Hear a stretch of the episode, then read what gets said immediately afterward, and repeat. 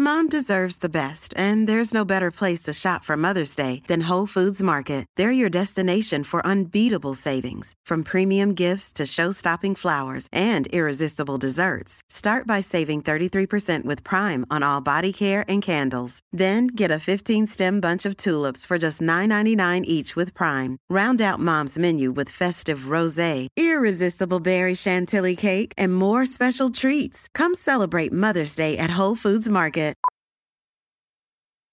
Millions of people have lost weight with personalized plans from Noom, like Evan, who can't stand salads and still lost 50 pounds. Salads, generally, for most people, are the easy button, right? For me, that wasn't an option.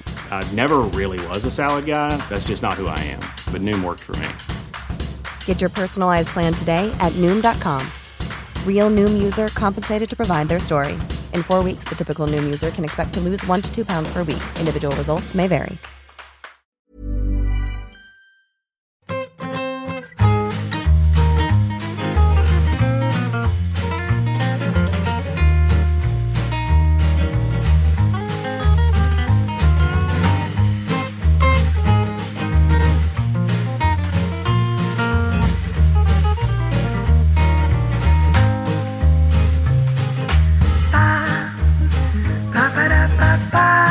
El humor de la gente que nos sigue con respecto al, al fallecimiento de la reina. Ah, sí, sí.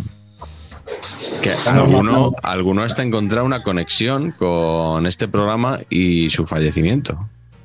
Sí. Porque en el programa de Italia 90 yo dije que en 1990 se había estrenado Mr. Bean en la televisión británica y claro, hay un sketch muy célebre de Mr. Bean que le hace una reverencia a la reina en, en un, en un besamanos de estos y le da un cabezazo y, le- y la, y la tira al suelo.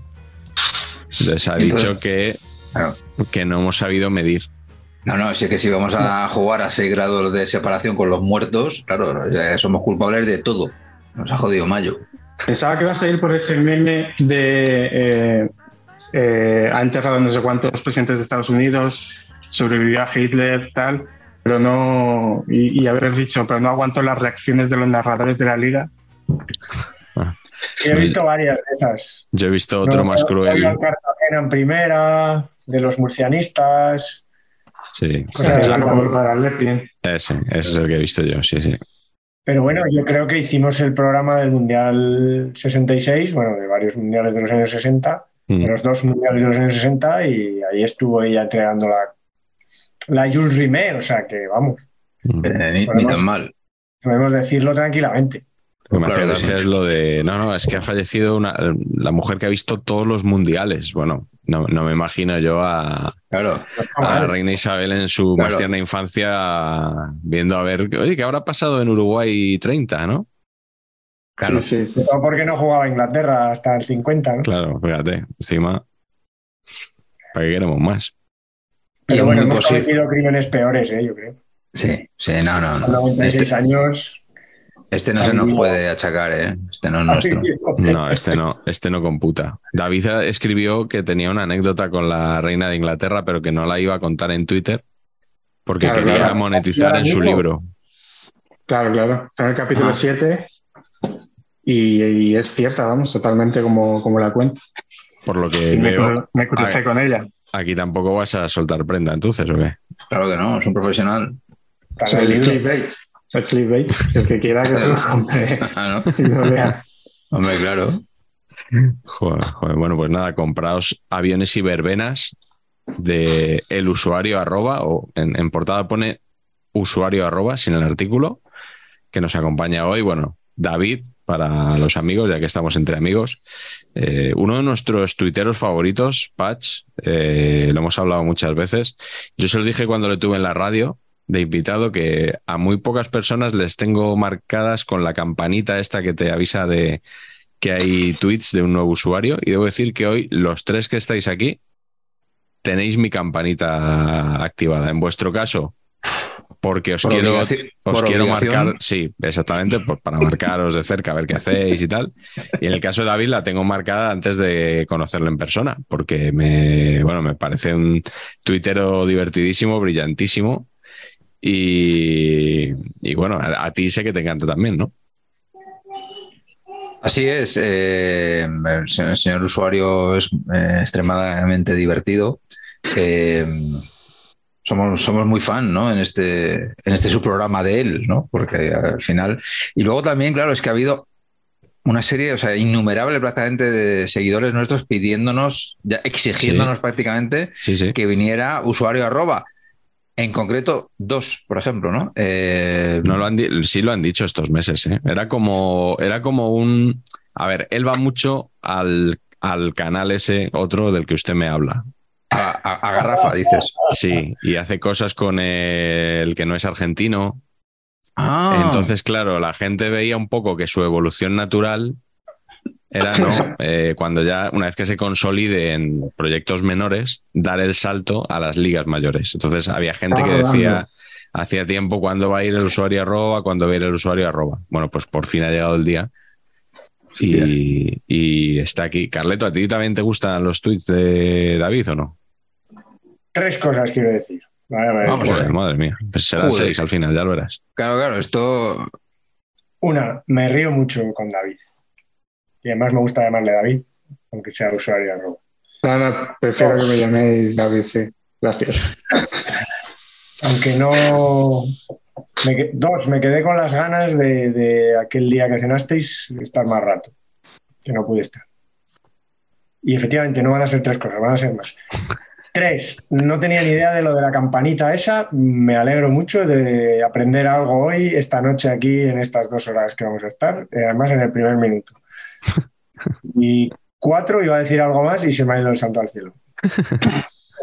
en serio os lo digo, no sé qué iba a decir. Pero David, un- Impecable.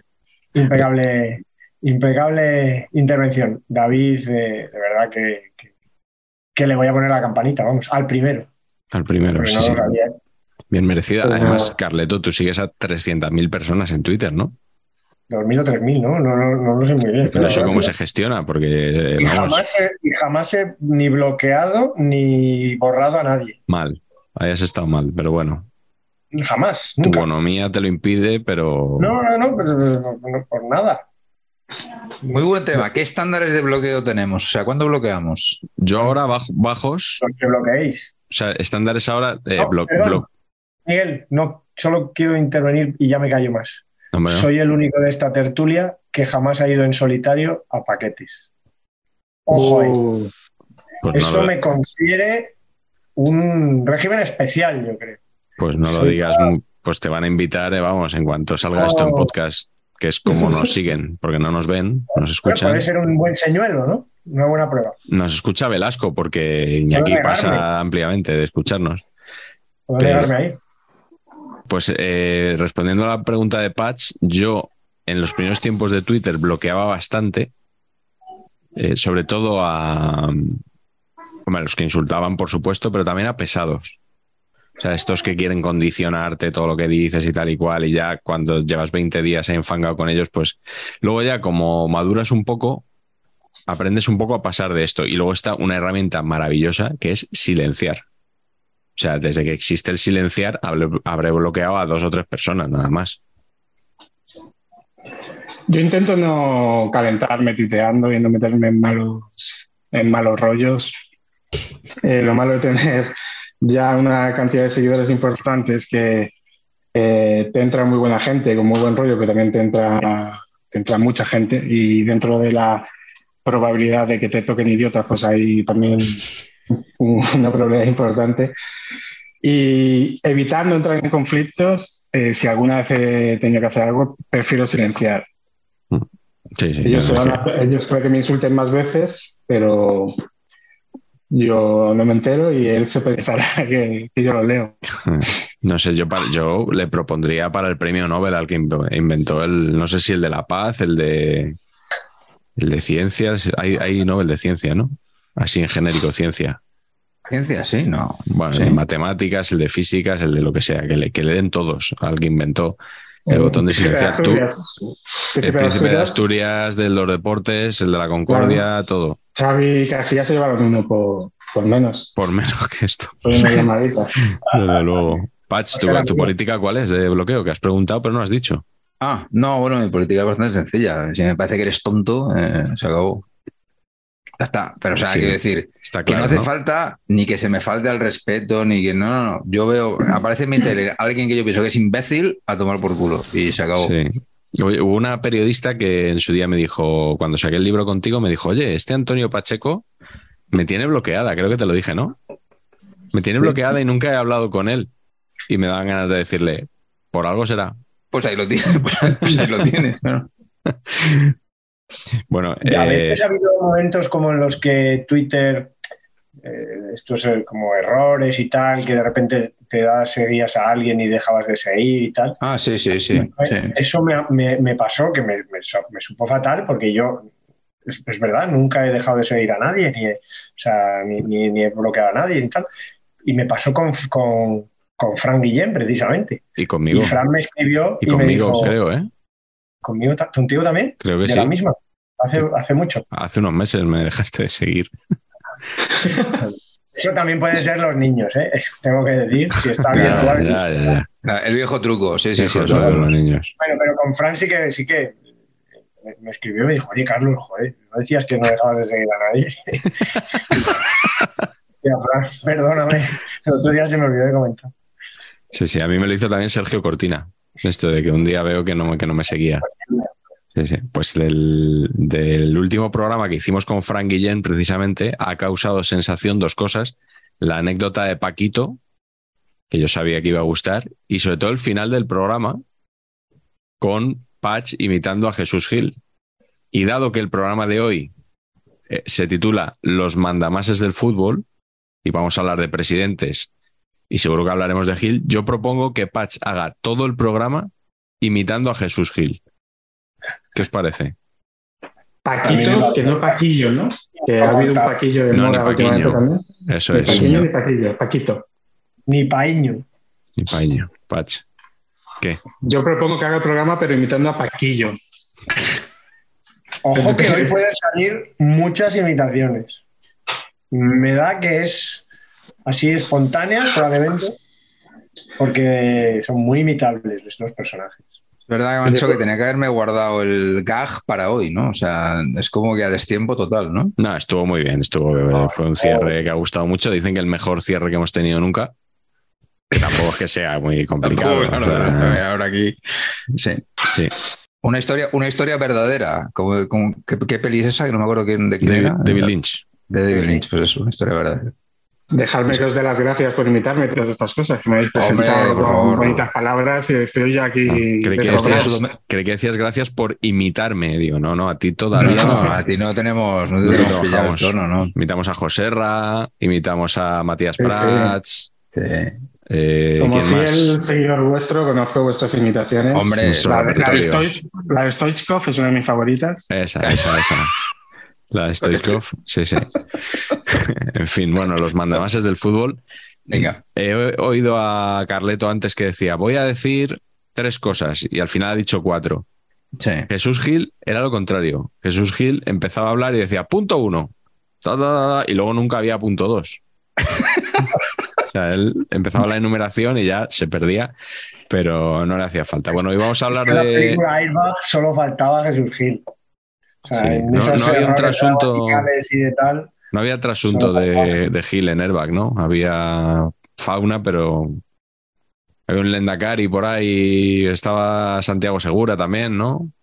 Arguiñano. Arguiñano. Mm. Bueno, pues vamos a hablar de, de estos personajes, de estos de estos mandamases. Es que la palabra mandamás me, me gusta mucho. Y además anticipándonos a libros del CAO y Movistar Plus que van a Producciones Emitir- del CAO. producciones del CAO, ¿no? La rama audiovisual de, de, Eso la- es. de los, de los jefes de David, que le han editado Aviones y Verbenas, que van a estrenar este mes en Movistar Plus una serie sobre los presidentes más míticos del fútbol español. Entonces, bueno, nos hemos, anticipado en el tiempo y la, idea es anticiparse también en calidad, que seguro lo vamos a conseguir con este producto audiovisual de gran factura que les entregamos en nuestro canal, al que se tienen que suscribir, eso lo decimos siempre, darle like al vídeo, si no gusta el vídeo luego lo quitáis, pero darle al like preventivo y el que quiera colaborar en la opción gracias, como hacen algunos gracias a mis chistes, porque tenemos un seguidor que cada vez que dona dos euros dice, esto va por el chiste que ha hecho Miguel sobre Randomir Antic, por ejemplo. Sí, Pats, o sea, acéptalo. Eh, Tú, tú aquí vas de un poco de la estrella de saber y empatar, que Bueno, Carleto y yo somos como, lo- como dos ringos a tu Los lado. palmeros, los palmeros. Los palmeros, los Claro. sabandeños o los Sí. marismeños, ¿no? Sí, sí, sí, sí. Y, pero el que, el que trae el pan a casa soy yo. Yo lo que me pasa, tío, es que me parece que nos hemos vendido al capital. O sea, eh, tenemos una avaricia con el Bill Metal que es demasiado. Porque Mm. cuando- no sé si os acordáis que los primeros programas dijimos algo así como, no, no, pero ahora todos los, los youtubers dicen, no, y dale a la campanita y Sí, suscríbete. sí, sí. Nosotros no vamos a decir nada de eso. Y aquí estamos Sí. 25 minutos diciendo que si el super thank, que si no sé qué, que si hago gracias, si uno dice dos euros. Nah, Tengo mal. un amigo que me ha taladrado mucho con esto de que lo tengo que decir. Y el otro día que comí con él, me dijo, muy bien, muy bien, ya lo dices, ya pero, lo dices. Pero es verdad que desde que lo dices lo de suscribirse, es cierto que se ha suscrito Ha subido. mucha más gente. Eso es verdad. Ha subido, sí, sí. Así que la gente te hace caso. Eres un líder de opinión. De opinión, sí. Un amigo mío hace Vale. muchos años se enfadó porque le dije eso. Le dije, yo es que soy un líder de opinión. Se lo dije de broma. No la entendió. No la entendió. Se enfadó conmigo. Pero Así bueno, eh, llevo años sin verle, afortunadamente. Vamos a Muy empezar el programa de hoy y me gustaría que, en primer lugar, eligieseis a vuestros dos presidentes favoritos de la historia del fútbol español. Primero uno, ¿vale? Hacemos una ronda con el primero Vale. y luego otra con el segundo. David, empieza tú como invitado. ¿Cuál es Como tu- guest star. como guest star? eh, ¿Cuál es tu Para- presidente favorito del fútbol español? Que si ya para, para demostrar nivel, voy a enlazar Airbag con el primero mío. En Airbag salía, Sí, señor. salía un gallego con, con negocios de traficante de, de narco. Bueno, pues gallego con relación con la droga. ¿Quién puede ser, no? Pues José Ramón Prado Bugallo, alias Sito Miñanco. Cuando has dicho quién puede ser, mm, te iba a decir mm, la, Varios. Laureano Viña, tal. Bueno, has acotado bien, correcto. Sito Miñanco. Sí, pero decir presidente, ¿eh? ahí nos podemos Sí, sí, meter sí, un lío, ¿eh? Sí, Por sí, eso sí, sí. Sí, sí, sí. He ido más, he ido más ya al nombre. Bueno, la verdad es que, eh, como sabéis, bueno, yo verano en Galicia, mi mujer es de allí, es gallega, es de Vigo y en contra de Carlos, eh, Eso amo te iba a decir. Galicia. Claro, Ah. claro. Tenemos, Pero- tenemos polémica aquí, ¿eh? Hostia, macho. Enfrentado a la mujer del señor Acosta. Cara a cara. Y la verdad es que mm, me gusta mucho tanto Galicia como la cultura de Galicia y todo lo que le rodea, ¿no? Evidentemente no, no es un tema de, de limpiar o de blanquear lo que dice este hombre, ni mucho menos. Bueno, blanquear. pero, pero todo lo que hay alrededor de él, ¿no? de, su, de su historia, de su figura, pues la verdad es que me resulta bastante interesante. Y la historia que tiene con el Juventud Cambados, que es el equipo de su pueblo, pues em, eh, es una historia súper peculiar. Coge al equipo en preferente. Bueno, para empezar hay que decir que Sito era muy futbolero y sigue siendo muy futbolero, es un tío que le encanta, que le encanta el fútbol. Y cuando fallece su padre, eh, toma la decisión de coger el equipo de, de Juventud Cambados, de dirigirlo, coge a su tío, su tío lo pone como de director deportivo, el de presidente, y en cuatro años lo sube de preferente a Segunda División B. Y en Segunda División Vamos, B... eh, con el Salamanca, ¿eh? Sí, sí. Sí, sí. Y en segunda división B quedaron cuartos, que dicen las malas lenguas que incluso Sito dijo, oye, frenar un poco, que chavales.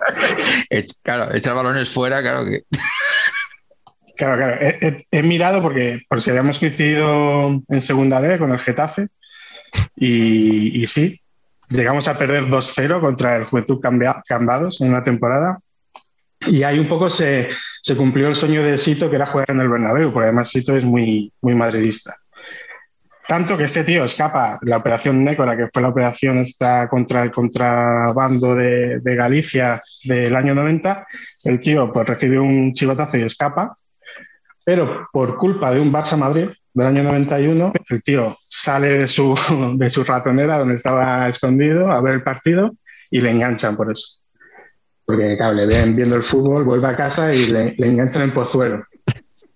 Y de ahí su frase mítica, ahora sí que me trincasteis, que dice Sito cuando, cuando le engancha la Guardia Claro. Civil. Y de Sito, eh, lo que me gusta es que yo creo que fue como el inventor de las palancas, de las famosas palancas que hay, que hay ahora. Lo que pasa que era- eran palancas diferentes, ¿no? Era por palancas que se movían en bolsas de basura llenas de billetes Así es. aparte de pagarles mucho en, en B, que por eso fichaba jugadores siempre de una categoría superior, es decir, cuando ascendieron a tercera, pues fichaba a jugadores de tercera, de, de nivel, perdón, a jugadores de segunda B. Cuando hacían a segunda B, pues coge jugadores que, que tenían incluso nivel de segunda. Pues el tío hacía cosas como invitarlos al parador de, de Cambados el- la noche de antes de los partidos, eh, invitar a todo el mundo allí a, a Marisco, a la prensa, a los rivales, a, a la, al equipo rival, es decir, tenía todo el mundo súper comprado por, por, por el estómago. Y, y un poco para que veáis eh, todos esos premios al equipo, cuando suben a segunda B, el regalo a toda la plantilla se los llevó un mes a Panamá. Él tenía sus negocios en Panamá, sus cosillas, su comercio. Sí. Y bueno, pues allí evidentemente los jugadores, ninguno ha contado lo que sucedió, pero se habla de prostitución, drogas y- Bueno, eso son las malas lenguas, como decías Bueno, antes. eso- O sea, es que. Aquí No, vamos o sea, a hablar con pruebas. y una fiestecilla que duró, que duró un, un mes. No está mal como plan motivacional para los chavales. Hay libro de esto y hay informe Robinson también, ¿no? Sí. Sí, el informe Sí. Robinson dura poquito. Dura, Sí, dura es un informe Robinson. Sí, sí, sí, sí. Y bueno, ahí incluso ahí sale un futbolista que reclama el decir, oye, más allá de la figura de Sito, nos están quitando mérito a los futbolistas que hemos conseguido subir de preferente a segunda B y quedar cuartos. Claro, Mm. hay mucho también. Lo que cuenta un poco el libro y lo que cuenta el informe Robinson es un poco el, el miedo que hay de, de- de hablar en cambados y en esos pueblos donde todo el mundo se conoce y donde pues, supongo que todo el mundo sabía lo que había, pero, pero más o menos se ocultaba. ¿no? Y Sito al final, el- al ser presidente del equipo de su pueblo, es una estrategia también para lavar un poco su imagen y, y un poco dar una imagen de gente cercana que ayuda al pueblo y demás. Este tío, si por ejemplo llegaba un futbolista y le decía que tenía problemas para llegar a, a los entrenamientos, pues a lo mejor iba con él y le compraba un coche al día siguiente. A lo Pablo Escobar, un poco, ¿no? Sí, sí, sí, decían que Sito se le imitaba bastante, se fijaba mucho en él. Lo que pasa es que yo creo que incluso lo de este fue antes que Pablo Escobar en el, Sí, sí, sí, es en el verdad. Atlético Nacional. Sí, porque de hecho el padre de Bryce Méndez Mm. jugó en el, en el, en el equipo, ¿Ah, sí? ¿no? En el Cambados, sí. Sí, sí, Modesto Sí. Méndez creo que era. Y esto es, es años 80, pero más bien mediados de los 80, ¿no? Empezó en el 86, en el 86-87. En, la noven- en el año 90 es cuando él se ti- tiene que desaparecer porque van a por él. Y, y luego en la 91-92 es cuando deja de invertir y el equipo baja. Ajá. Bueno, el, el libro no es Fariña, ¿eh? el, de- el- el del que estamos hablando, que también es recomendable, eh, y también de libros del CAO. Buena promo les estamos haciendo hoy. Pero bueno, sí, es personaje, personaje peculiar, desde luego. El libro es Sito Presidente. Sito presidente, eso es. Oye, Sí, sí. eh, podemos, o sea, quiero decir, eh, podemos llegar, tenemos tentáculos como para que Sito Miñanco ocupe el lugar que está ocupando Acosta en este momento. O sea, eso podría pasar. Eh, Se sería, sería sensacional, ¿eh? Puede venir al, al de los mundiales también. a- al, Claro. La verdad es que en la cárcel, pero yo toda la vida entrando, saliendo, Bueno, pero, desde allí. pero Zoom podrá tener dos horitas a la semana, pero ¿no? sí, bueno, claro, hombre, sí, que sí, sí. Yo creo que sí, yo creo que lo vamos a conseguir. Carleto, ¿tienes ahí montado? ojo, espera, espera, espera, espera, espera, que es que igual, ojo, aquí, aquí hay tema. Aquí hay tema y me da miedo decirlo en público porque se nos van a adelantar y, no, y nos lo van a robar el concepto. Pero igual hacer un rollo cuerda de presos como Quintero e ir entrevistando nosotros por, la- por las cárceles Pues, a sí. presos relacionados con el fútbol, ¿cómo lo veis? O Me gusta, me gusta. ¿Os gusta el concepto? Sí, sí. Además Vamos. es periodismo En del algunos que, casos del que nos hacemos hemos aquí. perdido- en algunos casos nos hemos perdido auténticas joyas ¿eh? que ya han, han sido liberados. Claro, Sí, como José María Ya. del Nido, ¿no? Por ejemplo, que ahora Claro, está muy de actualidad. Quedamos con Sandrusco un día, ¿no? O sea, se hace un poquito ahí, pim pam, ¿no? Podría funcionar. Sandrusco va a ser, bravo. va, va a ser es, es candidatable a la alcaldía. Sandrusco se rumorea que va otra vez para adentro. Ese ¿Ah, sí? es el concepto, ¿eh? Ah, no sabía yo esa. Sí. Sí, se rumorea Pero- que. Y al haber se- estado dos años y luego haber sido absuelto, eso no le, digamos, no le da un bono, le convalida. Le ¿no? convalida, le sí, convalida sí, sí, para librarse dos años. Pero no, pregunta Hostia, totalmente seria, ¿eh? Pues no te sé decir, me extrañaría mucho, ¿no? No sé, ¿eh? Bueno, como no Cuando tenemos uno ni idea, Cuando uno cumple prisión preventiva y todo eso, eso le cuenta luego claro, la a eso pena. me refiero. eso me Ya, refiero. pero es que eso- esto es otro caso. O sea, Es por otro el caso, eh, por el caso que estuvo en la cárcel, ha sido absuelto y todo bien. sí. Pero esto es otra movida. Vale, vale, vale, vale. Pero molaría que, ¿no? que llevara la típica tarjeta esta que te dan en el Starbucks, de que te has tomado cinco cafés. Que te, van, Dices, te van poniendo el sellito. dices, año de prisión, uno, año de prisión, dos. Y entonces, pues si, pues si solo tiene 1.3, pues se le convalida perfecto y para adelante. O sea, que igual le dan Y un luego- frappuccino. puedes- y luego puedes robar, ¿no? Luego puedes robar hasta, hasta dos años. Hasta que, cla- claro, exactamente, exactamente. Bueno, va- vamos a avanzar, vamos a avanzar un No, poquito. no, no, no, eh, no, no vamos a avanzar nada porque estamos llegando, o sea, quiero decir, es que imaginaros un es que es, es que es revolucionario esto. De repente es partido político saber empatar. Es imaginaros un sistema penitenciario en modo corticoles. Es decir, tú cumples una pena Sí. Y entonces, por ejemplo, pues Rosell tendría bono de corticoles de dos años. Entonces podría delinquir hasta los dos años porque con los Pues- corticoles luego lo podría pagar. Pues a eso me refería yo. Claro, coño. Claro, claro. Pues tenemos que fundar el partido, ¿eh? para adelante. Pero que a esta gente le dura un fin de semana. A esta gente sale, sale embalada, sale el viernes y el domingo ya, ya vuelve. Eh, y yo visité varias cárceles en mis prácticas de derecho. Así. Visité varias cárceles. Esto, eh, eh, esas horas también me deberían convalidar. Absolutamente. O sea, horas que estás detrás del crash ese que se cierra. Tiempo sí. que pasas ahí. en- ¿Qué, Claro. ¿Qué sentiste, ¿Qué sentiste, Carleto, cuando la puerta Eso se es. cerró a tu espalda? Eso, eso, eso, ese, ese, ese locus amenus, ese lugar común absoluto que todos los que han estado en una cárcel recuerdan. Sí, oye, Efectivamente. Para ser, para ser periodista de cine hay que estudiar Derecho. No, es verdad.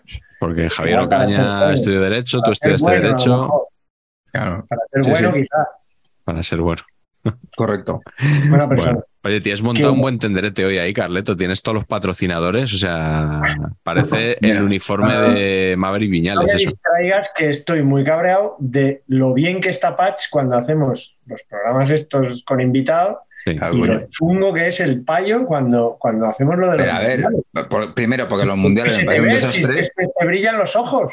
Los mundiales me parecen un desastre y aquí estoy con el señor Acosta, más feliz de verle que, que una perdiz. Y- Somos amigos, Carlos. Somos amigos. Estoy entrando ahora mismo en Big Win, macho, y se paga a 1.03, que eso que tienes ahí montado no se aguanta de pie. Es decir, que en un momento el programa cae. Eso cae seguro, vamos. Pero que, a ver, cuéntanos qué tienes. A ver, eh, tienes eh, libro, fútbol y cine, revista Cinemanía, que eso suele ser habitual más o menos. A Elena la tengo ahí la también. foto de Elena y luego tienes un libro de, de Bernabéu que de yo también tengo. ¿Y lo otro qué es? ¿Lo enseñas Ah, luego? No, sí, Es Dani luego. Sánchez Libre. Hombre, Dani. este libro es una genialidad No, no, no, no, de no. mi amigo Sergio Fidalgo.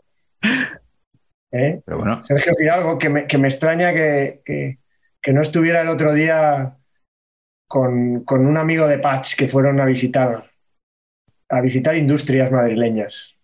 Pudo estar en ese ah. evento en el que estuvo tu compañero. No doy más pistas. Bueno, pero la genialidad de este libro es esto. Chan, chan, chan, chan, chan, chan, chan, chan, bueno, chan. Madre mía, bueno, genios. Lo que se han perdido los del podcast ahora mismo. Eh, vaya giro, ¿eh? ¿eh? Pero bueno, esto, a, eh, a ver, a ver, a ver, esto, ¿cómo es? ¿Quién, quién ha escrito esto? Sergio Fidalgo, Sergio Fidalgo. Es que me estoy entrando en Periodista- Iberlibro ahora mismo, a ver a cuánto cotiza. periodista que, que dirige una web que se llama El Catalán. Una web un poco tabar- de tabarnia, un poco de tabarnia, vamos a entender. Uy. Perdón, 7.50 con 5 euros de gastos de envío. Librería Príncipe Pide, Granollers. pide pa'lante, cuatro, ¿eh? pide cuatro. Añadido al carrito, pero right now. Mm. Recordamos a, la- a las editoriales que nos pueden enviar libros por triplicado, si, si es posible, a saber y empatar arroba gmail.com. Pero fíjate, Carleto, hoy he estado comiendo con Patch y le he dicho, eh, Carleto va a decir hoy en sus dos presidentes favoritos, Daniel Sánchez Libre y Antonio Varo. Ya he acertado uno. Pues estás equivocado. Varo no porque he hecho a tu padre o algo Quería así. citarlo, quería citar a Dani, además me cae, es un tío que me cae muy bien, y porque conservas Dani, es uno de los mejores patrocinadores que ha existido en el fútbol. Cierto. Tengo que hacer aquí una acotación sensacional, que es que, claro, el- lo que dice Carleto es súper patrocinador y entonces el tío debe estar poniendo pasta, pero claro, en los descansos de, en Cornellà del Prat pone un anuncio de Conservas Dani rodado en 1987. O sea, es acojonante. O sea, lo ves y dices, pero no es posible este hombre, de verdad. Increíble. Bueno, pues no, quería decir que, que- que quería sacar a colación sobre todo este libro de Sergio Fidalgo y, y- y que se escribió en, en- en la época en la que él estaba todavía de presidente, o sea que, Mm. que- que tiene más o mérito o no mérito, no, no- no sé muy bien, depende cómo lo, por qué lado mires el libro. Las imprentas ya permitían esta virguería, eh, esta filigrana en aquella época. Sensacional. Totalmente. Pero no es. Dani, que ya os digo, me parece un tío estupendo y le conozco, y- pero no es el presidente, No es. no está en la liga de los hombres extraordinarios. No Pues creo que venga, pues, aparezca. pues, pues ¿quién es el, el primero tuyo?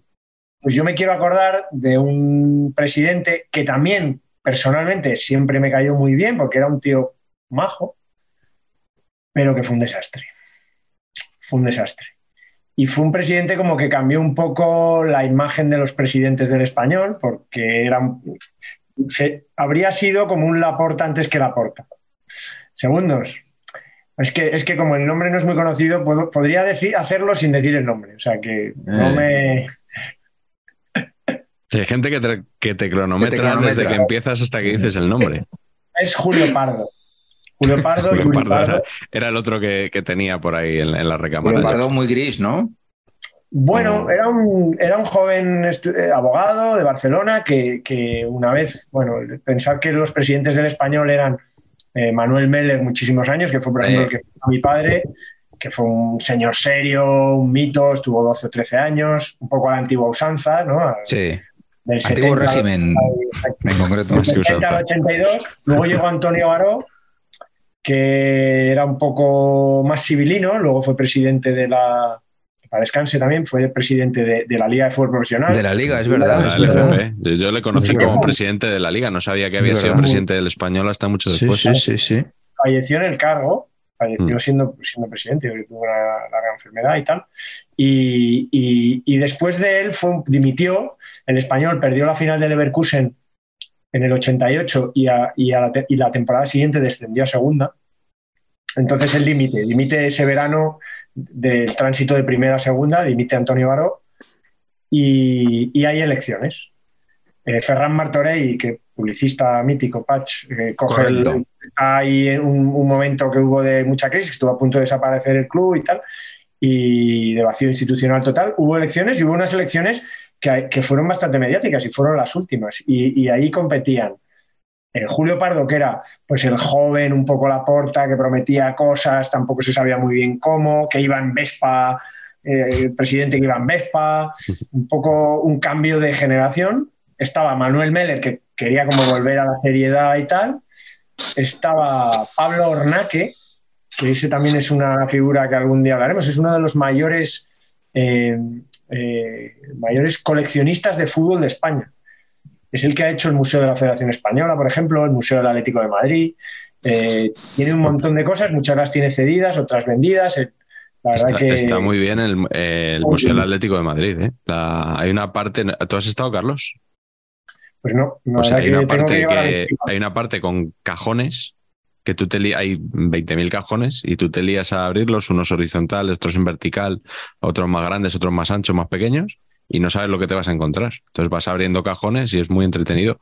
Y abres y a lo mejor hay una camiseta de, de Beckenbauer de cuando jugó contra el Atleti, que la ha donado al Bayern, o te encuentras ahí un disco de, de Joaquín Sabina del himno, tal. Es, es muy, muy entretenido muy curioso. Bueno. Y luego, aparte de esos tres, estaba un exjugador que se llamaba Abel Hernández y tal. Y hubo ahí, como muy, mi padre iba con la candidatura de Meller, perdió las elecciones y ganó Julio Pardo. Bueno, al parecer con Julio Pardo ya había deuda en el español, ya las cosas iban mal, ese descenso fue mal. Tuvo la suerte de que ascendió a la primera. Eh, y, eso, la verdad, que fue, fue el ascenso de los penaltis de Málaga, famosos. Meléndez. Pero este hombre, a los tres años, el español tenía una deuda, creo, de 11.000 millones de, pesetas. Cuando él dejó el club en el 93, el, el equipo volvió a descender. 11.000 millones de deudas, tuvo que dimitir y fue el último presidente, entre comillas, que yo creo que lo comentaremos seguro, porque yo creo que hay un cambio muy gordo 92-93 cuando entra la ley de sociedades anónimas mm. y ya los presidentes es verdad que si no eran dueños eran otra cosa, ¿no? Y al principio había muchos presidentes dueños de clubes, mm. pero eso actualmente ya se ha, perdido mucho. Julio Pardo fue el último, mm. el último presidente del español sin ser sociedad anónima deportiva. Y bueno, no quería recordar porque era pues una figura curiosa, tuvo mala suerte y digamos que podía ser una especie de Bartomeu del español para entendernos, ¿no? para hacerlo sencillo. Y fíjate que a mí es un tipo que personalmente siempre ha parecido bastante agradable, ¿no? excepto probablemente para los muy barcelonistas. Pero, podemos decir que era nuestro novita, con todos los respetos. Sí. Porque me parecía un tipo majo, además. Sí, que luego, te demanda Bartomeu, no lo digas lo de novita. Sí, sí, sí. Y, probablemente fue mejor, como, como les pasa a muchos en la política, fue mejor expresidente que presidente. ¿eh? Julio Pardo era un tío, era un tío muy majo. Yo recuerdo en el ataque cuando salía José Manuel Lara, la imitación que hacían de Lara, siempre se estaba metiendo con Julio Pardo. Ese, ese, ese es, que, es, el que denunció, José Manuel Lara padre es el que denunció, es el que se hizo con las riendas del club. Eh, José Manuel Lara, los Lara que nunca quisieron estar eh, al frente, eh, digamos en primera posición, y, y, y, después ya vinieron, pues vino Dani y, ahí el equipo la verdad que se, se arregló. Pues nada, oye, le, hemos dado un repaso a no a los presidentes del español, sino incluso a los candidatos a la presidencia del español. Yo creo que era lo que la audiencia demandaba. Interesantísimo, sin duda. Pablo, Ornaque es, una figurilla buena. ¿eh? Sí, sí. Sí, sí, sí, vamos, loquísimo. bueno, en determinados ámbitos eh, lo es, pero bueno, la gente yo creo que quiere más presidentes como este del que vas a hablar ahora, Patch. Yo Cabeza, por el doctor Alfonso Cabeza. ¿Tiene algo que ver con Gonzalo Cabeza? No que yo sepa. No, ¿verdad? El número uno presidencial, o sea, a, galaxias del segundo. O sea, una cosa loquísima este hombre. Loquísima. Básicamente el doctor Cabeza, eh, presidente, le eligen presidente del Atleti porque el otro que se presenta tiene un problema, su hijo tiene un accidente, entonces se retira de la carrera electoral y gana él solo. Eh, y sorprendentemente, en un equipo dirigido por García Traid, ojo al dato, pues de repente este va escopetado el Atleti, parece que va a ganar la liga con no sé cuántos puntos de ventaja. Y este es el hecho por el cual el doctor Cabeza es mi presidente favorito. Luego contaré más cosas, pero esta, esta historia en concreto es que este tío dijo, si llegamos con la, con la suficiente ventaja, juego el último partido. Un pájaro de 41 años, ¿sabes? O sea, pero qué genio, colega. Y entonces a mí que estas cosas me flipan, yo, nosotros estamos haciendo una liga de chapas, ¿no? Y entonces yo me estaba preparando perfectamente la chapa de cabeza con el número 5 por si acaso se habilitaba la posibilidad de sacar al doctor eh, sobre el terreno de juego chapístico, ¿no? Eh, y gran emoción, como comprenderán. Bueno, por lo que sea no pasó, ¿no? Este fue nos fuimos acercando la Real y, el Madrid. En la última jornada nos lo jugábamos los tres. Y como decía Cabeza que esto iba a estar arreglado para, el Madrid, convocó a la gente a tomar una tortilla mientras jugaban un Madrid-Atleti. Eh, en el Calderón, ¿no? Y se fueron la gente a tomar. Este tío es un genio total. Este pájaro era el, era el director de, La Paz, del Hospital La Paz, mientras era el presidente del Atleti. Era forense de profesión. Y, y hay una entrevista que les recomiendo, pero a todos recomendar, en el Confidencial, es una entrevista de eh, un segundo que haga scroll para arriba. A ver si va a ser de Gonzalo Cabeza. Mm, no, de Alfredo Pascual y Carlos Prieto. De su padre. Maravillosa. que dice, por ejemplo, tienes una que me flipó mucho, es que un día por la mañana, un sábado por la mañana, estaba que se había suicidado uno de los hermanos Tonetti, ¿no? Y que por la tarde estaba en el palco del Camp Nou. ¿No? Es este tipo, cabezas, este tipo de, este tipo de cosas, ¿no? Y luego, otra que recogemos en, el, en, en, un libro superventas, por cierto. Del que nunca hablamos. Libro superventas. Y deberíamos hablar más. Saber empatar es un libro antes que un canal de YouTube. Correcto. Que es una, un enganchón de estos que te gustan, Miguel. Eh, de los de David Sánchez. Con Elenio, Herrera, sí. que le dijo Elenio, no sé cómo una persona así puede dirigir un hospital, ni siquiera ser médico. No me pondría en sus manos si estuviera enfermo. Y Cabeza le respondió, yo soy forense, no curo enfermos, hago autopsias. Y si un día tengo que hacer la de don Elenio, se la haré con muchísimo cariño y con especial atención a la próstata.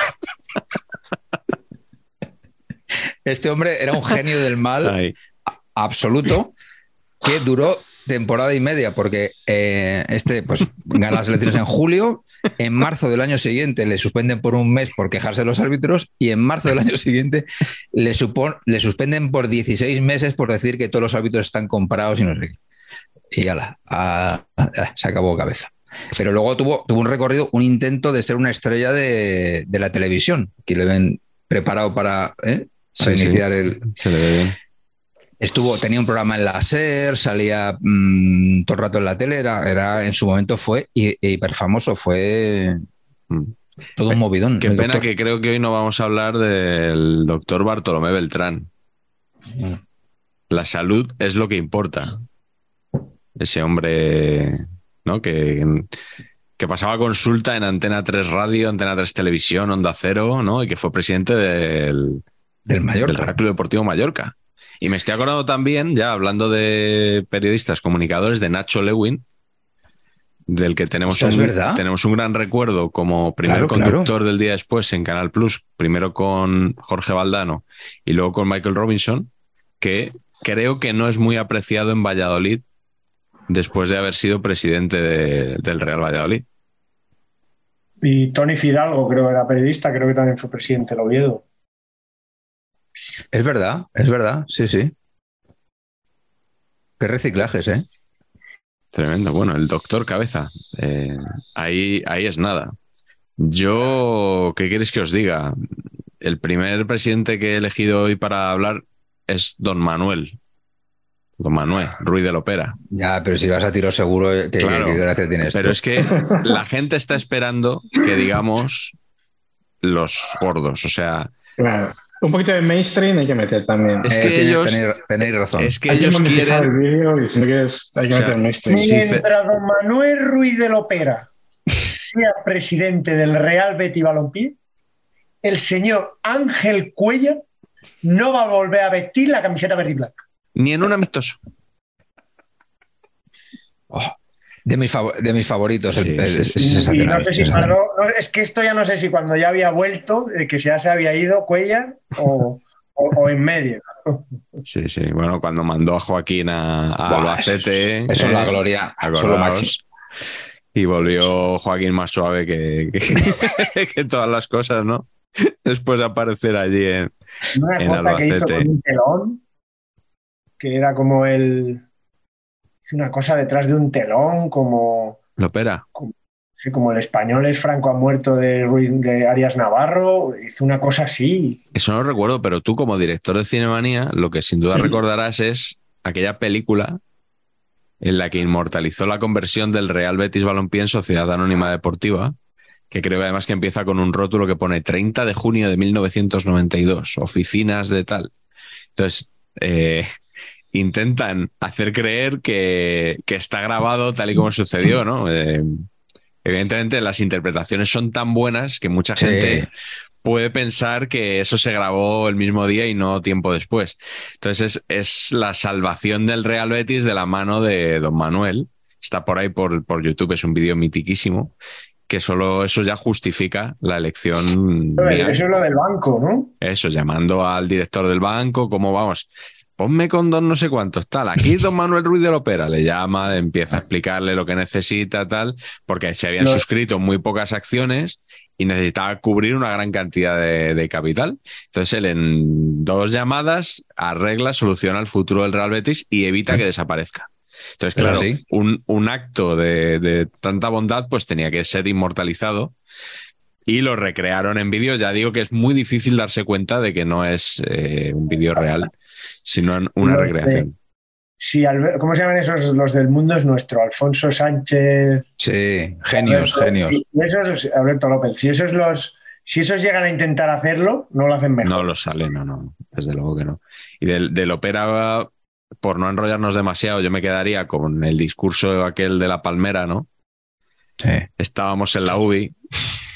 indiscutible. Es que, claro, eh, eh, est- estábamos en la UBI. No, no me puedo poner aquí a hacerlo yo porque es que es, es- eso sí que es inimitable. O sea, eso hay el que no lo haya visto, que, que corra a YouTube a verlo. El discurso del ópera y todas las variantes que se han hecho con Braveheart, con, bueno, con, con muchísimas películas.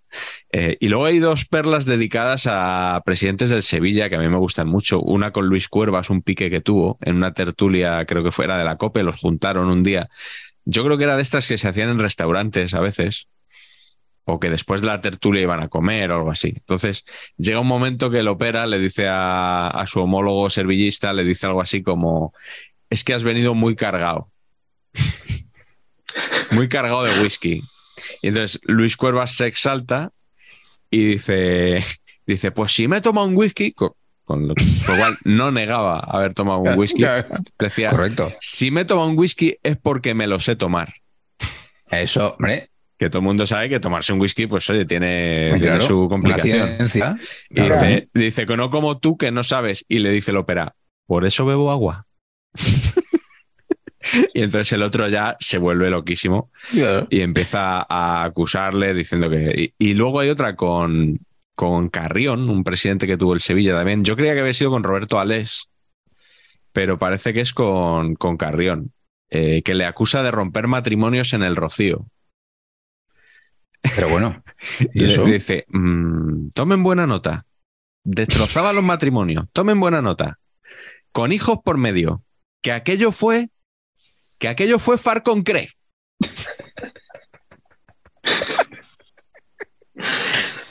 A los periodistas diciéndoles que tomaran, que tomaran buena nota. Así que bueno, don, don Manuel Ruiz de la Ópera, genio. Y, y- y está lo de lo de Benjamín también, ¿no? De la cuando Sí, irrumpe sí. la fiesta de Halloween. Es que Yo, Yo- con la ópera recuerdo- siempre, sí- Perdona, David, sigue, sigue. No, no, digo, iba a decir que, que cada vez que se habla de la ópera, eh, re- re- imagino la cara que tuvo que poner la mujer de Joaquín cuando estaba en el altar, el día más importante de su vida, y de repente aparece Don Manuel con la copa del rey para meterla adentro y hacerse la foto con ellos y la copa del rey.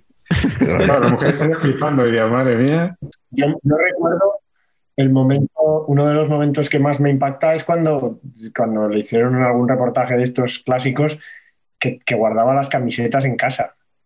Las camisetas del club, tenía un armario lleno de camisetas del club en casa. lo opera. Sí, sí, sí, sí, sí. Así. Eso salió, tenía un armario de arriba abajo lleno de camisetas verde y blancas nuevas en, en el, en, el, en el estuche, vamos, en el plástico, que las tenía ahí, que, que él era el que, el que las dosificaba. Y tremendo. La gente que hace dinero no es porque soledad, Carlos. Claro, claro, totalmente. Hay Totalmente. que ser un poco usurero en la vida. Sí. Y luego, muy importante, la humildad de ponerse a sí mismo el estadio a su nombre. O sea, yo creo que, que eso es, es sensacional, es un gesto de, ¿no?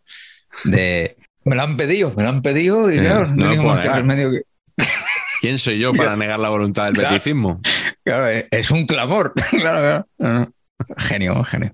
Sí, sí, pues tenía que salir, tenía que salir la ópera, era una apuesta segura. Vamos con la segunda ronda a ver con qué me sorprendéis ahora. Empieza la tú también, David. Pues mi segunda elección también puso su nombre a su estadio.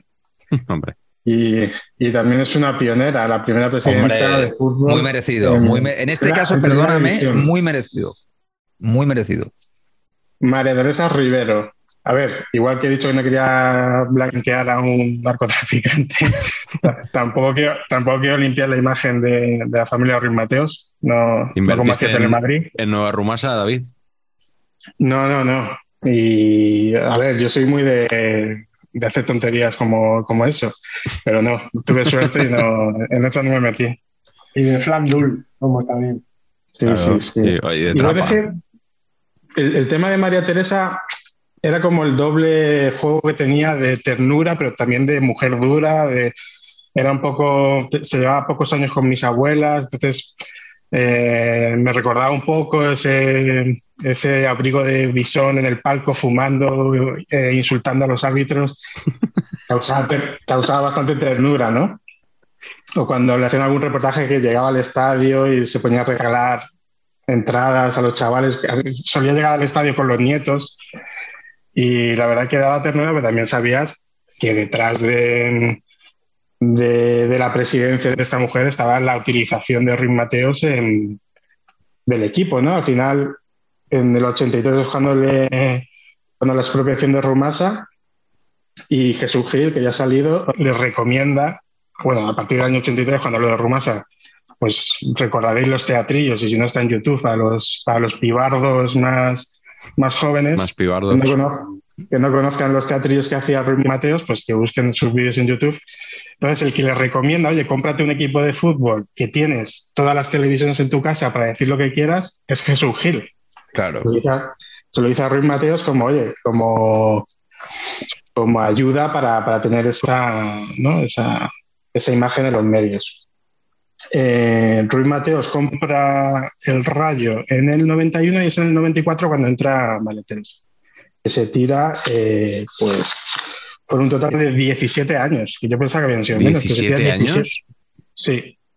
Del también. 94 al 2011. Yo también pensaba que había sido menos, ¿eh? Joder. Y es una mujer que al final pues tenía su casa, tenía 13 hijos, todos con la, con la misma cara. 13 lo- las nueras, los yernos, todos tenían la misma cara. Y al final eran, eran un poco los extras también de los teatrillos de, de la familia.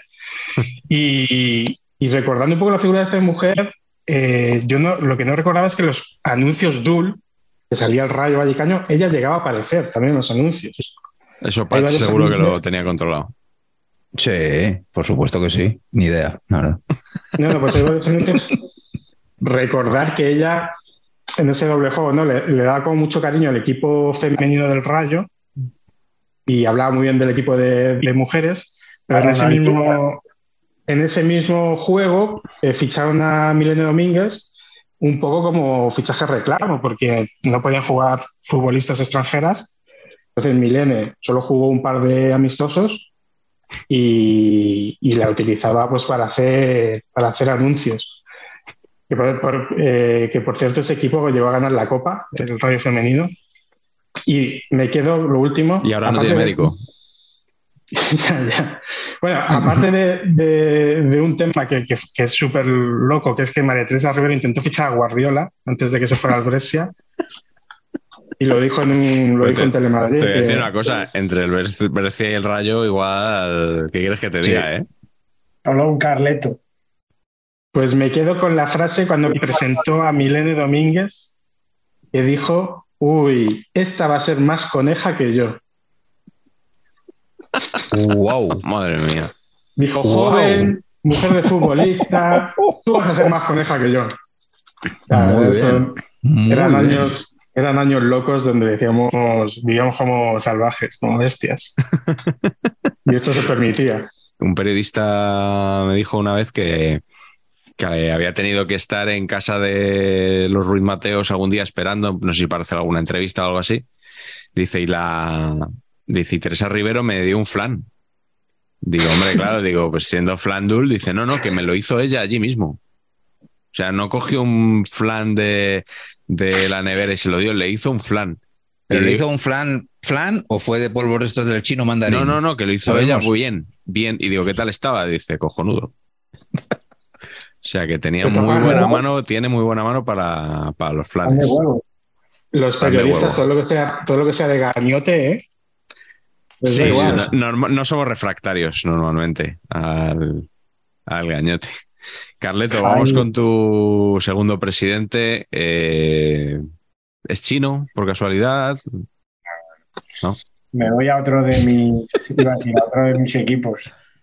¿Quién estaba, Patch, sentado a la derecha del doctor Cabeza y eran como el yin y el yang en volver a empezar, en el palco del estadio del Molinón, en ese Sporting Atlético de Madrid, eh, como el yin y el yang García. de ese hombre que iba vestido de color crema y le quedaba bien. Vega Arango. Ahí estamos. Don Manuel Vega Arango, Manuel Vega Arango Alvaré.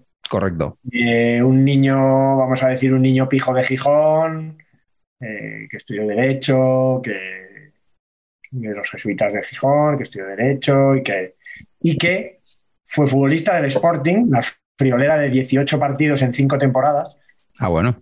pero, Paco Sanz.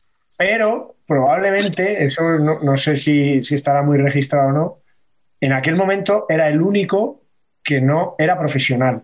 O sea, no le pagaban nada por jugar.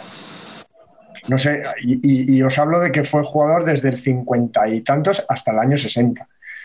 Así que probablemente es de los últimos de esos que siempre son esas cosas que se comentan. No, aquel futbolista de la, Prem- de la liga inglesa era el último que jugó sin cobrar, no sé qué, era bueno. Pues, pero Manuel Vega Barango Alvaré, que futbolísticamente era conocido como Alvaré, o sea, ya Ah, sí, tenía ah, sí. apellidos bonitos, pero él era Alvaré ahí en Gijón. Fue futbolista antes que presidente y fue uno de esos presidentes jóvenes, de esa, un poco de la línea de la época del doctor Cabeza. Yo creo que él entró en el, en el 77 con 39 años y también pues era una línea, una línea más, eh, más conservadora, más de, de toda la vida, digamos, por- de llevar Loden, de llevar abrigo Loden. Pero es verdad que el Sporting esos años fueron increíbles. Subcampeón de Liga, subcampeón de Copa dos veces. Y Mareo es anterior, es de Ángel Viejo Feliu, otro presidente, pero, pero digamos que Mareo empezaba a dar frutos. Y, es un tipo muy interesante que luego ha sido presidente, ha sido, después ha sido consejero delegado después a, principios de los 2000, luego ha vuelto a ser presidente otra vez, ya con esto de las sociedades anónimas y tal.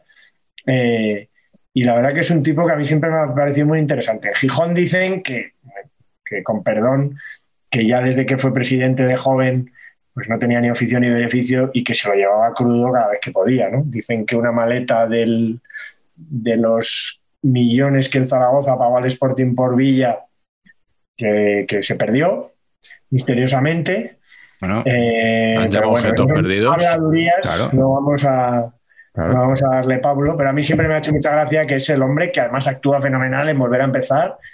Ahí, ya te digo, al lado de Antonio Ferrandis, Chanquete, Al- Albajara y al lado del doctor Cabeza que, que nos ha contado antes, antes Patch y que llevó al Sporting a, a lo más alto. Siempre, eh, bueno, es un tipo como especial, es muy elegante y, y bueno, siempre me ha, siempre me ha hecho siempre me ha hecho mucha gracia. Y lo de que era el último, entre comillas, jugador amateur en primera y en segunda división con el Sporting y probablemente de la liga, de los últimos, auténticamente amateur, eh, la verdad que me ha hecho, me ha gustado mucho.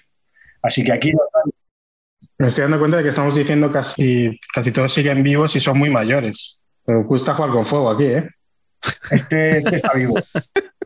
No, no, Sí, claro, sí, no, que, unos que de- uno. de- dentro de tres meses a lo mejor tendremos un disgusto y parecerá que es Y causa parecerá efecto. que hemos sido nosotros, claro. Por probabilidad, uno de los que hemos dicho yo en la primera ronda y tal. Sí. Sí, sí. Pero el doctor Cabeza entonces tiene un Oscar. Bueno, tiene el Sporting, pero es un Oscar generoso que vale Sí, el para- Sporting lo has dicho muchas veces, que tiene un Oscar y tal, pero el doctor Cabeza también entonces. Por cabeza no sabíamos y tiene un Oscar, claro.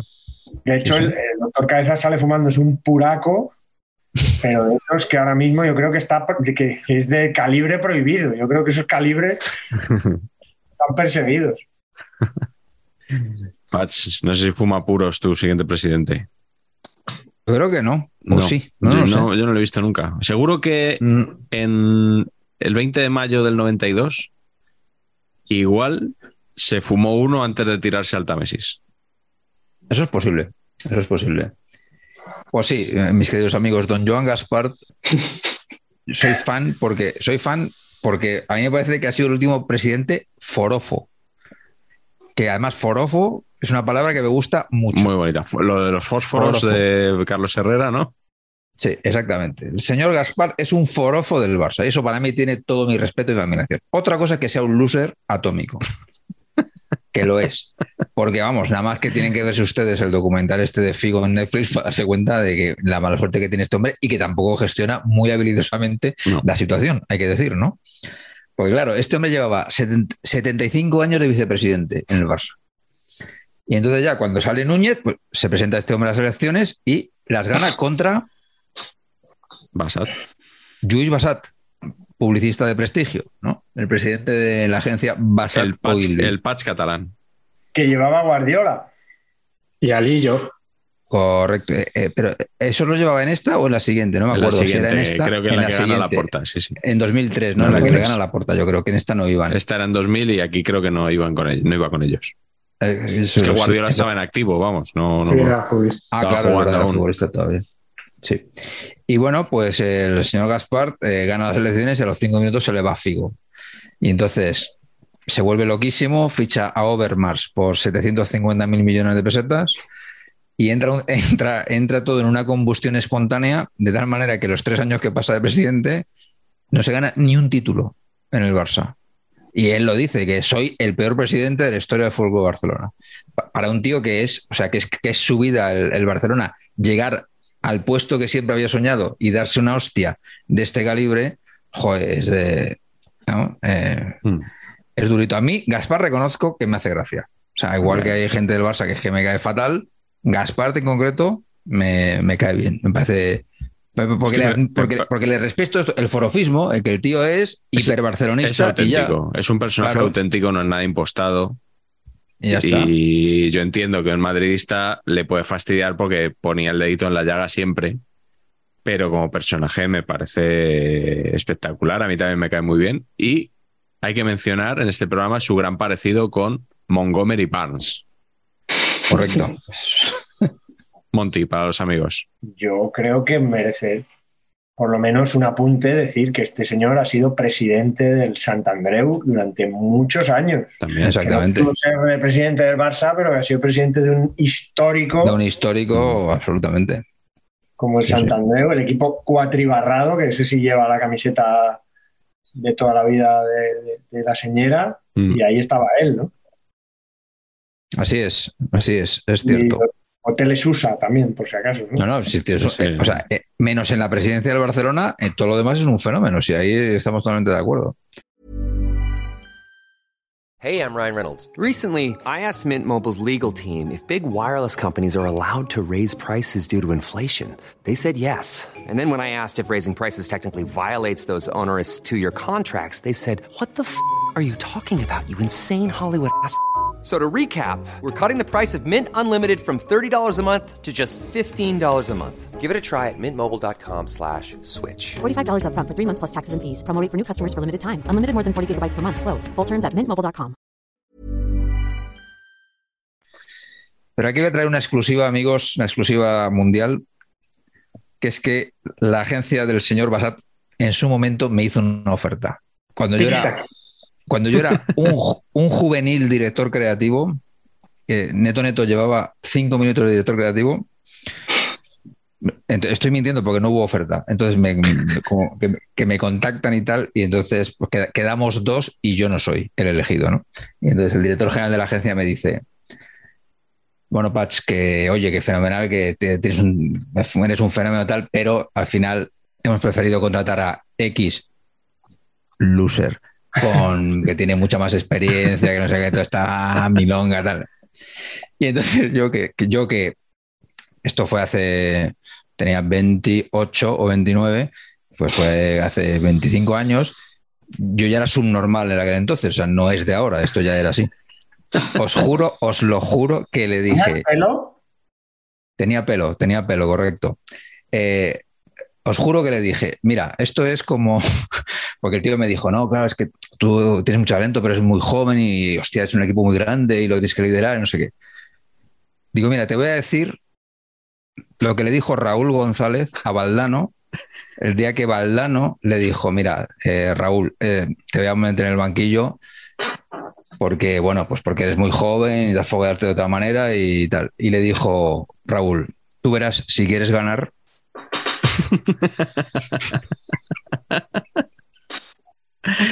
¿Hubo respuesta Pues por su parte?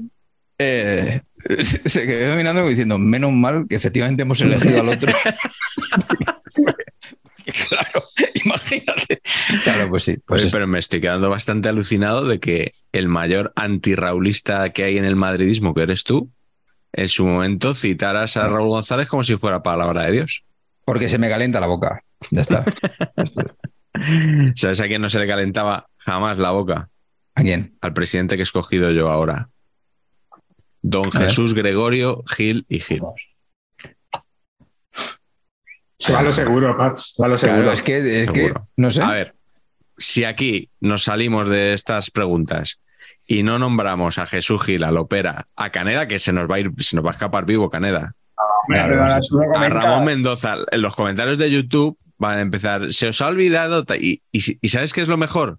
Que se saben todas las historias de Jesús Tenéis Gil. miedo a los comentarios. Tenéis miedo a los comentarios. ¿Quién es? Eh, Eh, eh, ¿Qué imitación es esa? no, he intentado un poquito Juanma Rodríguez. ¿Juanma Rodríguez?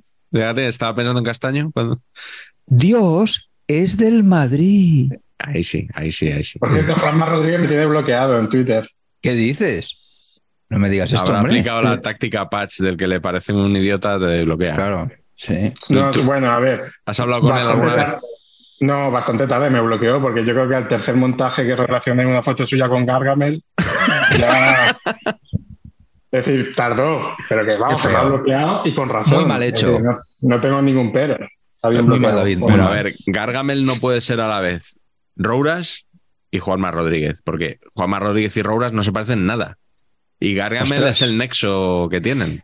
Yo tiro más para Rouras si me pides opinión, ¿eh? Sí, yo a Rouras nunca lo he visto con Gargamel, no sé. No se me parece a ninguno de los dos. Sí, tiene cositas eh, Juanma, ¿eh? Sí. Sí, sí. Bueno, a lo que íbamos. El Burgo de Osma. eh, Jesús Gil, que Oye, lo tengo aquí. Eh, os decía, nuestros espectadores se saben todas las historias de Jesús Gil. O sea, saben Claro. mejor que nosotros. No podemos aportar nada. Pero aún así exigen que, se- que se nombre a Jesús Gil y que se le dediquen unos minutitos. Mm, o sea, a mí me parece que hablar de Jesús Gil en este programa es como, como capturar el océano en un cesto. Claro. O sea, Sí, sí, sí. es, Claro. que, es que no se puede. O sea, no se puede. No ¿Por se dónde puede. empezamos? Por el lagarto Furia, el cocodrilo, por el tren Valencia, por el- lo, lo que dijo de los negros del Ajax, por el árbitro aquel que le dijo el que le guste caballo, caballo y yegua, yegua, yegua. Sí, sí. la apropiación indebida, eh, la publicidad en Marbella en las camisetas de Atleti. eh, lo que Su programa, en el lo- jacuzzi. claro, el jacuzzi, Jacuzzi, tío. el rap, el rap. Gil y tal y tal, no era suyo. Ah, bueno, pero vale. sí, pero Sí. no era su, no lo cantaba él. Bueno, pero, era- pero es un temazo. Yo, eh, ¿Puede Sí. ser que él cantara Soy minero una vez en la tele? Soy minero, que lo Me cantó. suena, me suena una, Sí. eh, Jesús Gil cantando Soy minero. Ojo, pues yo te digo que igual ha- habría que contactar con Bizarrap para que hiciera que recuperara. una versión de Gil y tal y tal y Gil y tal. ¿no? Sí. Es que tiene, es que, eh, o sea, Jesús Gil es el personaje más increíble de la historia del fútbol mundial. Y además tenía para todos, incluso para gente que, que parece que no ha roto un plato. Mm, Por ejemplo, cuando echó a Donato, que Sí. lo puso a parir, que dijo, Muerto de hambre. muerto de hambre, Sí. viejo y medio cojo. A Donato. Que Yo me lo llevaba a cualquier sitio, a Donato. Sí, sí, Futre, que era su buque insignia, como decía él, también le decía unas cosas de Futre estando en el equipo, de los entrenadores, a unos los llamaba borrachos, o sea, es que era, o sea, no tenía filtro, era el, pues eso, un- su hijo lo decía que era una conexión directa entre el cerebro y la boca. O sea, que no le pasaba por ningún sitio, que todo, todo lo que estaba aquí estaba aquí instantáneamente. Cuando llegué a Madrid, una de las cosas, no, había estado en Madrid, conocía obviamente lo, como turista, digamos, o visitante. Pero eh, otras cosas con detalle que quieres conocer de o que, que te hacen ilusión conocer o que te sorprenden, ni, en- pues, ni el callejón del gato, ni el cocido en la bola, ni. No, el club financiero que está Hombre, ahí en. Hombre, el Príncipe, Príncipe Inmobiliario. Vergara. No, bueno. Príncipe de Vergara, General Mola, sitio- como dicen algunos todavía. Joder. Sí, sí, me sorprendió cuando lo vi. Ahora ya hay otra cosa, pero. Bueno, luego fu- fue un hit más durante un tiempo, obviamente. Qué maravilla. Imperioso. Nos hemos dejado Claro. imperioso. Es que es, es, eh, inabarcable el universo Hill. Y la serie del pionero Patch, el otro día dejaste caer que no te había gustado. No, no me gusta. A ver, ¿cómo no me va a gustar? Me gusta. Pero el problema es que es súper tendenciosa, tío. O sea, solo es una parte. No hay estoy de enemigos de acuerdo. Hill. no estoy de acuerdo. Sale Bueno. Castresana dando Bueno. mucha réplica Ya, pero, a por la ejemplo, familia Hill, ¿eh? El tema de los ángeles de San Rafael, joder, ni nadie de los de los perjudicados, Sí, de ningún familias, familiar. sí. Hostia. No, o sea, me parece que es demasiado panegírico, pero bueno, no sé. Ahí tengo un link eh, entre tus personajes, eh, Miguel, Dale, dale. que es mi amigo Roberto, que sus únicos presidentes han sido Gil y Lopera. Ah, claro, Sol- Solozábal. Estamos Roberto hablando de. Roberto Solozábal. Es claro, Roberto jugó en el. Atlético y en el Betis nada más, ¿no? En su carrera. Correcto. Sí, sí, o sea, te tela, ¿eh? Dices tú, te haces una carrera deportiva de 10 años en primera división y son Gil y Lopera. Es que claro, No está mal. Bueno, y, y la que no hemos nombrado, la pelea con Caneda a las puertas de. Eh, o la joder. agresión, vamos, porque Caneda creo que no le da ninguna, ¿no? Es, es Gil el que pega, rodeado de el- guardaespaldas y Ay, el lo soltó intercambio. ahí, sí, Sí, sí, sí. el intercambio de además la se la, insultos. lleva, se la lleva al otro, no se la lleva a Caneda. El gerente. Siempre se habla Sí. de Caneda, Fidalgo. pero se la el- lleva. sí, sí. Sí. Era mítico también, hablando de presidentes de esa época, aquellos partidos contra la droga en el que se vestían de corto. que eso es, Oh. impen- es impensable ahora. la, que, la foto, que- la foto que estamos viendo con Lorenzo Sanz y, No, eso- ¿eh? y Jesús Gil. Y qué bien le quedaba la camiseta, ¿eh? Ojo, es Las que- canillas de Luis del Olmo también. El portero, Luis del Olmo. la, la foto eh, de Jesús Gil con chándal de Yonki, ¿eh? El Sí, chándal sí, sí. De Eso es muy buena. Eso es sensacional, sí, sí. Noventerísimo eso, ¿eh? Noventerísimo. Total. Bueno, pues eh, hemos eh, acabado las dos rondas de nuestros presidentes favoritos, pero tenemos todavía muchos mandamases eh, de los que tenemos que hablar hoy. Querría abrir un poquito el abanico también a las federaciones, sindicatos, para no quedarnos solo en, en presidentes de clubes. Así que os pregunto, empezando por ti otra vez, David, ¿cuál es tu dirigente deportivo favorito? A ver, yo co- como, como tuitero, eh, la figura de Rubi me, me atrae mucho. Pero Rubí, no estamos hablando del entrenador de Almería, ¿verdad? No, de Rubiales. Creo que da muchísimo juego. Pero eh, un poco homenaje a nuestro amigo David Mosquera. He elegido a Claudio Fabián de Chiquitapia, que es el presidente de, de la AFA de Argentina y de la Liga de Fútbol Profesional. Es decir, es una fusión entre Hombre. Tebas y Rubi a día de hoy. Joder.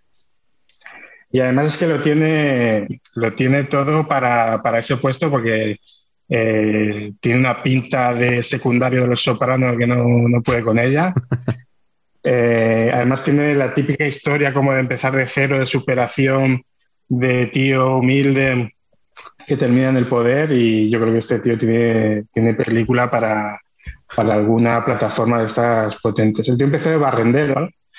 Luego intentó ser futbolista en el Atlético Barracas, que es el, el Atlético Barracas Central, que es el equipo de su barrio, pero una lesión lo retiró. Entonces, luego se metió en el sindicato de, el sindicato de, cam- de camioneros, que también es todo, todo basura, camioneros, Jimmy Hoffa, de- sí, sí, esas cosas. Sí, de, la mafia. Y ahí se casa con la hija del presidente del sindicato. Y es cuando ya le cambia un poco el estatus social a- al Chiqui Tapia. Y bueno, allí le quieren mucho en su, en su barrio porque eh, estuvo 20 años como presidente. Ahora se ha salido por, por el tema de ser presidente de, de la Liga de Fútbol Profesional de la AFA, pero ha dejado al hijo, cosa también muy de, Muy bien. Bien, bien hecho, bien hecho. muy, Muy muy bien. de mangante. Sí. Pero ha subido el equipo de cuarta a primera división. Y ahí David Mosquera me dijo, tienen el peor estadio de Argentina con diferencia, tienen una capacidad de 2.500 espectadores. Me dijo David que tienen baños químicos todavía, que parece, no sé si estás jugando en arena o en hierba. Y, y bueno, ahí, ahí y lo tienen venerado. Incluso el estadio se llama eh, Claudio Chiqui Tapia. Con el Chiqui. no Claudio Tapia, sino Claudio Chiqui Tapia. Ahí demuestra humildad, porque con menos aquí hemos llamado Coliseo en algún estadio y nos hemos quedado tan ancho. No, sí, sí, sí, sí. sí. Y luego el tío tiene tatuado AFA aquí en el pecho, el logo de, de la asociación. En una pierna tiene el muñeco Chucky Hombre, Chiqui eh, Chucky. Claro. Y luego tiene a Gerald Butler disfrazado de espartano en, este brazo. o sea, a Leónidas. Sí, pero no es Leónidas, es Gerald, Butler. Claro. si, tú te tatúas al de Peaky Blinders, te estás tatuando al actor. Lo digo por, por, información. Sí, sí. O la gente que se tatúa al Joker. Pues hombre, pues te estás tatuando a... A Joaquín Phoenix, no a, no Joker. Y bueno, ya el tema de los tatuajes eh, me ganó, ya verlo, ya dije, buena, buena recomendación. Eh, luego además da mucho juego en Twitter, porque es un tío que, que siendo, teniendo el puesto que tiene, él escribe en su cuenta, eh, además escribe juego de palabras, como si fuera Chimoeneas, sin ningún tipo de reparo. Es una mezcla de, de Donald Trump y Chimoeneas, ¿no? Sí, con cara de, salir los sopranos, un poco esa mezcla.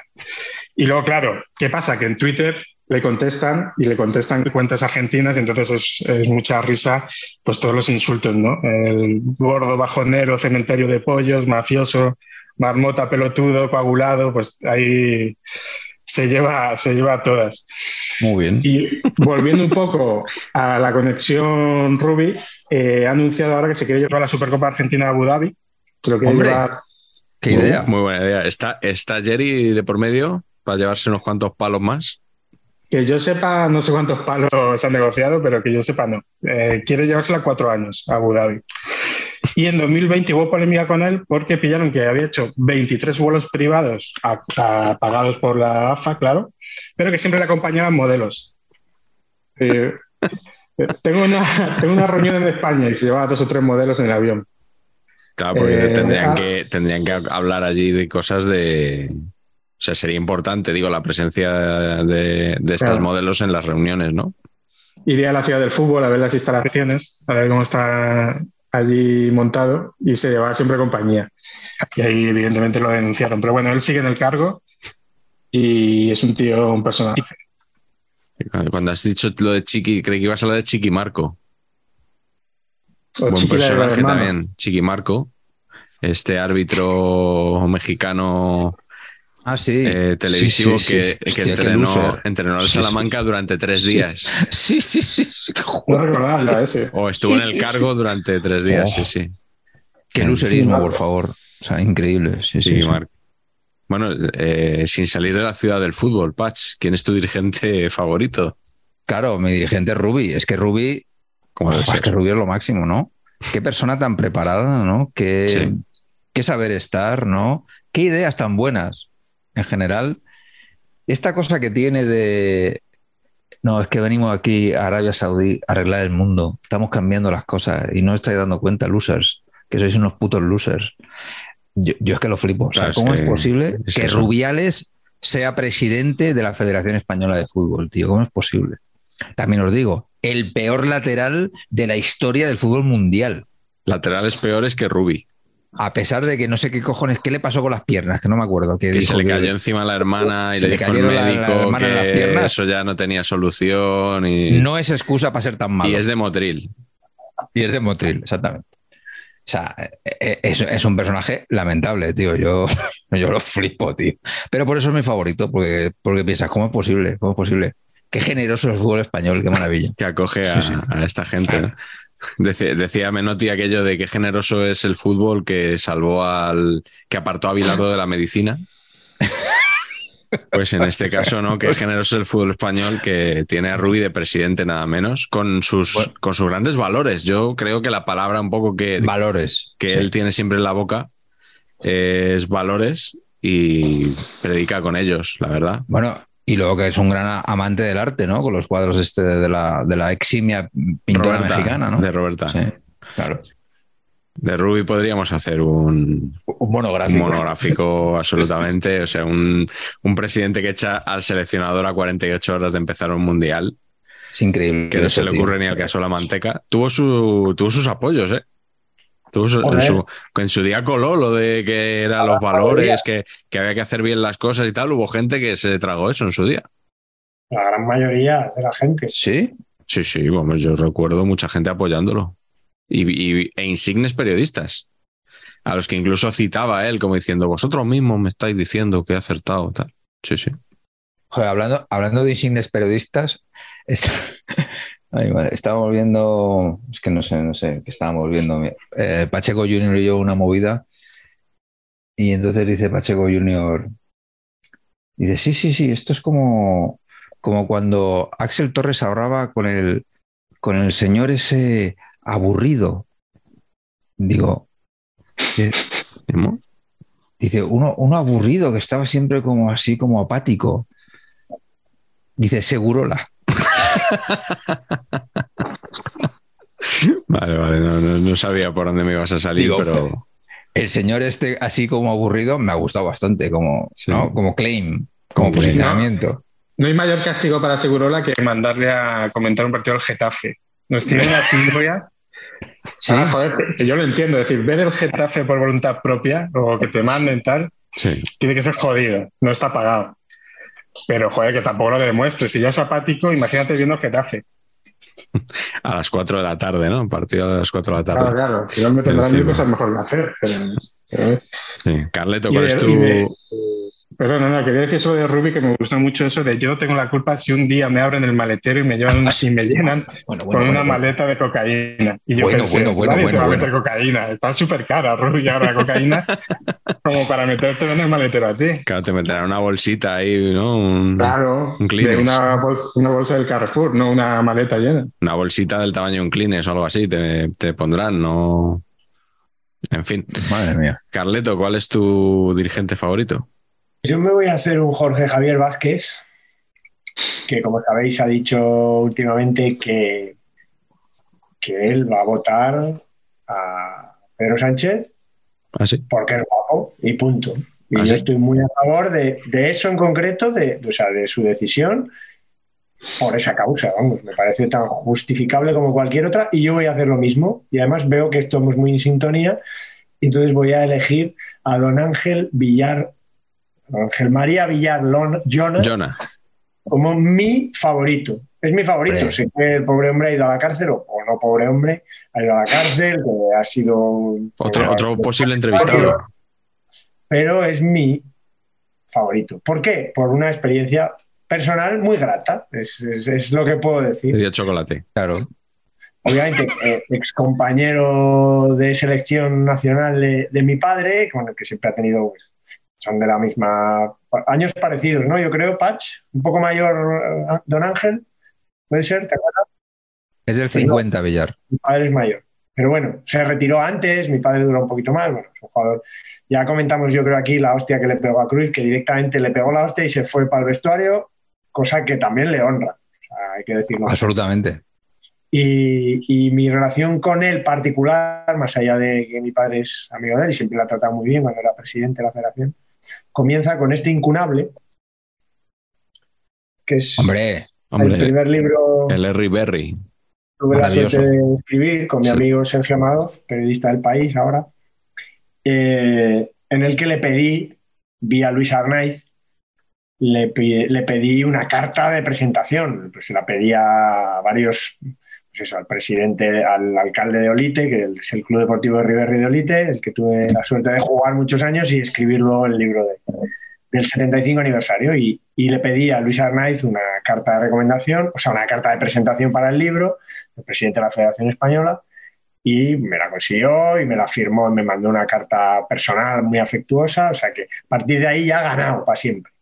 Pero es que cuando tiempo después andaba yo buscando financiación, todavía no había encontrado al editor milagroso que fue Jesús Robles de, de ocho y medio para fútbol y cine, eh, mi padre pues me consiguió una cita con él en, en la nueva, en aquel entonces pues se- sería casi casi nueva, en la nueva sede de Claro. Las Rozas, de la Ciudad Deportiva de Las Rozas. Y allí que me fui yo a, pues bueno, pues me recibió a mí, que entonces pues trabajaba en Cinemanía, pero era un redactor eh, absolutamente desconocido y tal. Y, De bueno, a pie. ahí- Exacto, sí, pero bueno, era hijo de, era hijo de Marañón, pues bueno, tuvo el detalle de recibirme y allí que me fui a su despacho y básicamente me dijo que no, que no, que no tenían dinero para financiar esa, esa maravillosa aventura que era fútbol y cine. Luego lo conseguí en la Liga de Fútbol Profesional, en la Fundación. El libro tenía una, una aportación, no muy alta, pero una aportación de la Liga de Fútbol Profesional. Y así que podía haberme hecho de la liga, pero no, seguí fiel a la federación. ¿Por qué? Porque el señor Ángel María Villar, Jona, me dio una visita guiada personal por las instalaciones que acababa de inaugurar. Y el Fantástico. hombre, estaba, el hombre estaba feliz, o sea, os lo digo sinceramente, era un- una persona que acababa de inaugurar una sede estupenda, porque la verdad que la federación, la, la sede de la federación y más nueva era estupenda, y, y me enseñó todo, o sea, desde su despacho, un despacho fantástico, lleno de además de reliquias futboleras muy guapas, eh, pero tenía una terraza enorme desde la cual se veían todos los campos y él me los contó uno a uno y me dijo, mira, puedo ver de un vistazo si están entrenando la juvenil, si está el primer equipo, si no, tal, si tal. Y unos prismáticos, por supuesto. Eh, y, me y yo me quedé sobre todo cuando me enseña la, la sala de juntas, digamos, ¿no? Una sala de juntas muy grande, pues para todos los directivos. Yo creo que había ahí Copas del Rey o, o Copas del Rey sobre todo. Yo creo que habría. Que pues, rompió seguro. Ramos. Y, y- y hubo un momento determinado y que, joder, yo la verdad que lo digo con todo el cariño del mundo, pero que el hombre me, me- me llegó a, a- a ponderar un poco que hasta los materiales de los que estaba hecho, digamos, todo eran muy buenos. Joder, estaba muy bien, pero bueno.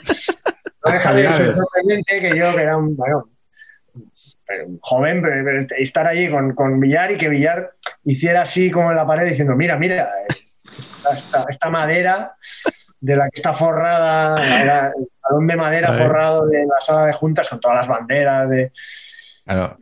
hizo así como, mira, mira, y no sé si llegó a decir, pero y todo, todo de primera calidad. Hombre. Aquí le, hemos- le hemos dado de llana. Pero yo Echó me la mañana contigo, Villar, ¿eh? Sí. Oye, la, la mesa era de Cocobolo. No recuerdo exactamente. So- os tengo que decir que estuvo estupendo. Me regaló una camiseta de la selección. O sea, perfecto. o sea, fue increíble. La verdad que estoy muy agradecido. A mí siempre me ha caído bien. Eh, dice furbo, pero, pero oye, es que eso es una tontería. Y todo lo más, bueno, pues bueno, yo se lo paso un poco por alto. Pues como Nah, nah. Si te, te trato bien, ¿qué más da luego lo que hiciera? Solo estaba la solo una visita mía a un lugar así, una empresa, una institución, solo estaba a la altura de mi visita, perdón, una postilla pequeña, a Filmax con don Julio Fernández, que igual habéis oído hablar, a un produ- insigne productor de cine español, eh, Julio Fernández, gallego afincado en Cataluña, que me invitó además a desayunar en la sala de juntas, que era una sala de juntas enorme, con una mesa, mesa enorme, y estábamos los dos allí, y llegó como una señora, como una... yo le estaba haciendo una entrevista allí y llegó como una ama de llaves, pero estábamos en un edificio moderno de Filmax, ahí en la, en la autovía de Castelldefels, en- saliendo de Barcelona, y la, señora, y la señora dijo, ¿qué, ¿y qué desayunará el señor? Hacia mí también, uno de mis primeros trabajos con- en Cinemanía. ¿Qué desayunará el señor? Y, y claro, el señor Julio Fernández gallego y me dijo la señora, no, te- tenemos empanada recién traída de, del- en el vuelo de, de Vigo, de, De La Vigo. Coruña. Y, y tú dijiste, llegar, eso no, eso no. Claro. No. Y ahí que comí empanada con don Julio Fernández. eh, Estaría malísima. Hablando de, de- de las películas de terror de la Fantastic Factory que acaba de montar ahí. Es- No, pues bueno, no. la visita a Ángel María Villar fue así y, y para mí Empanada, empanadis de New Chocolate. O sea, ¿esto, sí. ¿Esto lo vamos Sí, a oír más veces o se quedará aquí? Ese nuevo, Sí. el nuevo chocolate belga, no, pero ¿Qué os quería decir? Que va en la línea de lo que habéis dicho. Obviamente, creo que Rubi no, no ha mejorado a. Vamos a decir, no ha mejorado a nuestro Ángel María Villar. No. Ni tampoco a mi presidente, dirigente favorito. Antes que Villar estuvo el señor Roca, apodado Pedrusquito. Pedrusquito, hombre. Por José Joder. María García. Pero es Qué que dirección antes de, de, arte, qué dirección de arte, Roca. que al parecer lo de Pedrusquito se lo llamaba a su mujer, cariñosamente también. ¿Ah, sí? O sea, claro, es como lo de aquí así así gana el Madrid. Si lo Sí, dicen en el Bernabéu, sí, sí. quiere decir una cosa, pero si, si se lo cantan fuera, quiere decir otra. Quiere decir otra. Pues Pedrusquito, sí, sí. Y su predecesor era Pablo, Pablito, Pablete. Pablete. El señor Pablo Porta, que es el que yo he elegido, porque recordaréis en el programa de México 86 que yo conté algunas anécdotas sacadas del libro de Santi Jiménez y Lu Martín, y me dejé sin contar esto de Pedrusquito, que lo leí ahí, y me, me dejé sin contar eh, una cosa que me impresionó mucho sobre Pablo Porta. Pero bueno, Pablo Porta estuvo nueve años de presidente de la federación, era un señor, como diría Carleto, de la, a la antigua usanza, eh, por no decir que era falangista. Entonces entra en el 75 a presidir el fútbol español y está nueve años porque se sacan de la manga el llamado decreto antiporta, Antiporta. Sí, solo sí, para joder. echarlo a él, que luego, por supuesto, en tiempos de Villar ya no existía porque Villar estuvo 50 años de presidente. Así Eh, es. Pero, ¿por qué elijo a Pablo Porta? Por la logística que había en la calle de Alberto Bosch Hombre, cada vez que este señor volvía de una comida en coche. Al- Alberto Bosch, donde estaba la sede de la federación antes de Ah, mudarse a Las Rozas. Evidentemente, sitio bastante distinto, una calle más bien pequeña a espaldas del Museo del Prado. Eh, entonces, eh, contaban que una vez que Pablo Porta se dirigía ya en coche a Alberto Bosch, a la sede de la federación, el conserje del edificio movilizaba no a uno ni a dos, sino a tres botones.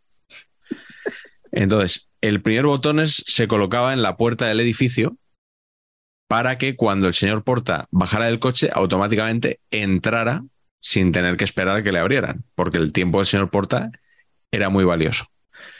Luego había un segundo botones en la puerta del ascensor que un poquito antes de que llegara el señor Porta llamaba al ascensor y lo bloqueaba, lo abría para que no lo cogiera otra persona, lógicamente, lógico. porque el señor Porta no podía exponerse a que cualquier persona ahí en, en el edificio, en el rellano, le parara y le hiciera perder su valioso tiempo, ¿no?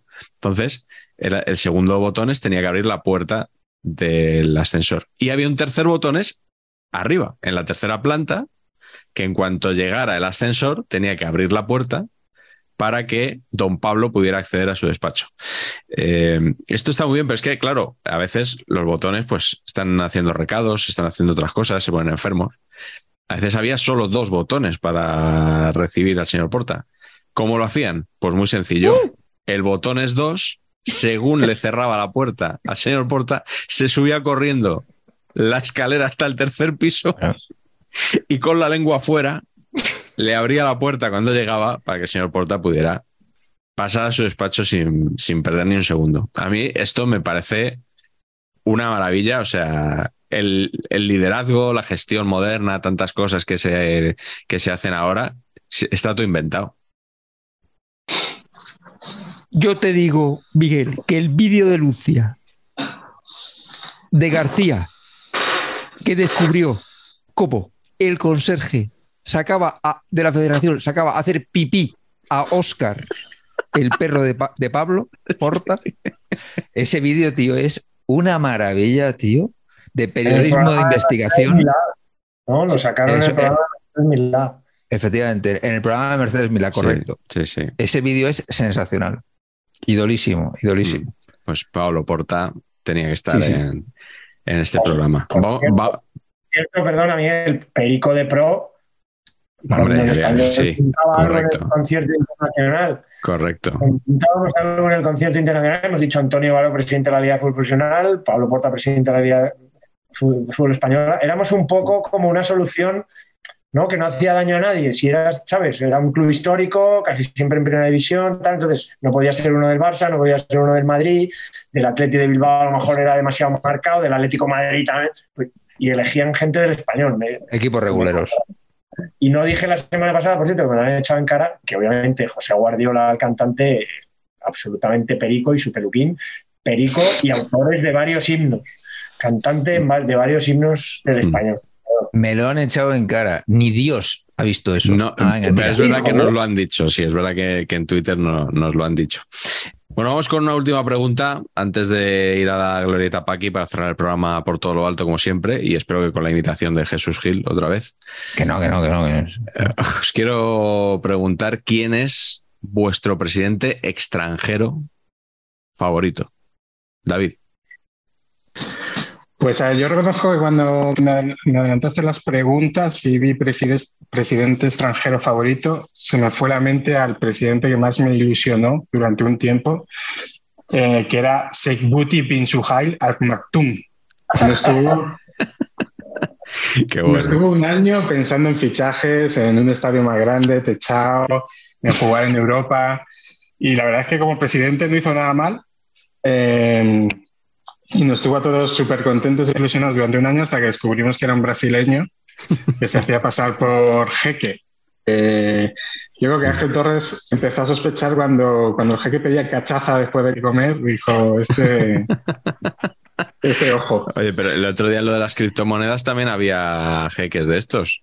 Ah, sí, es verdad. Sí, habían, sí, estado en habían estado en un programa de televisión siete días antes. sí. En First Sí, Days era, ¿no? Sí. Sí, sí, sí. Pero bueno, luego como me dijo que era más presidente de un equipo extranjero, he pensado, como, insisto, como tuitero, un presidente que haya dado juego últimamente, en Iván Savidis. Eh, Iván Savidis nace en Georgia, eh, sirve en el ejército ruso, empieza a dedicarse al mundo del tabaco, eh, se hace director general, propietario de la, de la tabacalera más grande de, de Rusia. Luego quiere seguir ampliando el negocio y se va a Grecia. Y para un poco compensación y para hacerse también con el mando y el poder de la mayor empresa de tabaco en Grecia, le piden un poco la ayuda de comprar el PAOK. Es un tío pues, que se va a Grecia y lo primero son los negocios. Se va para allí.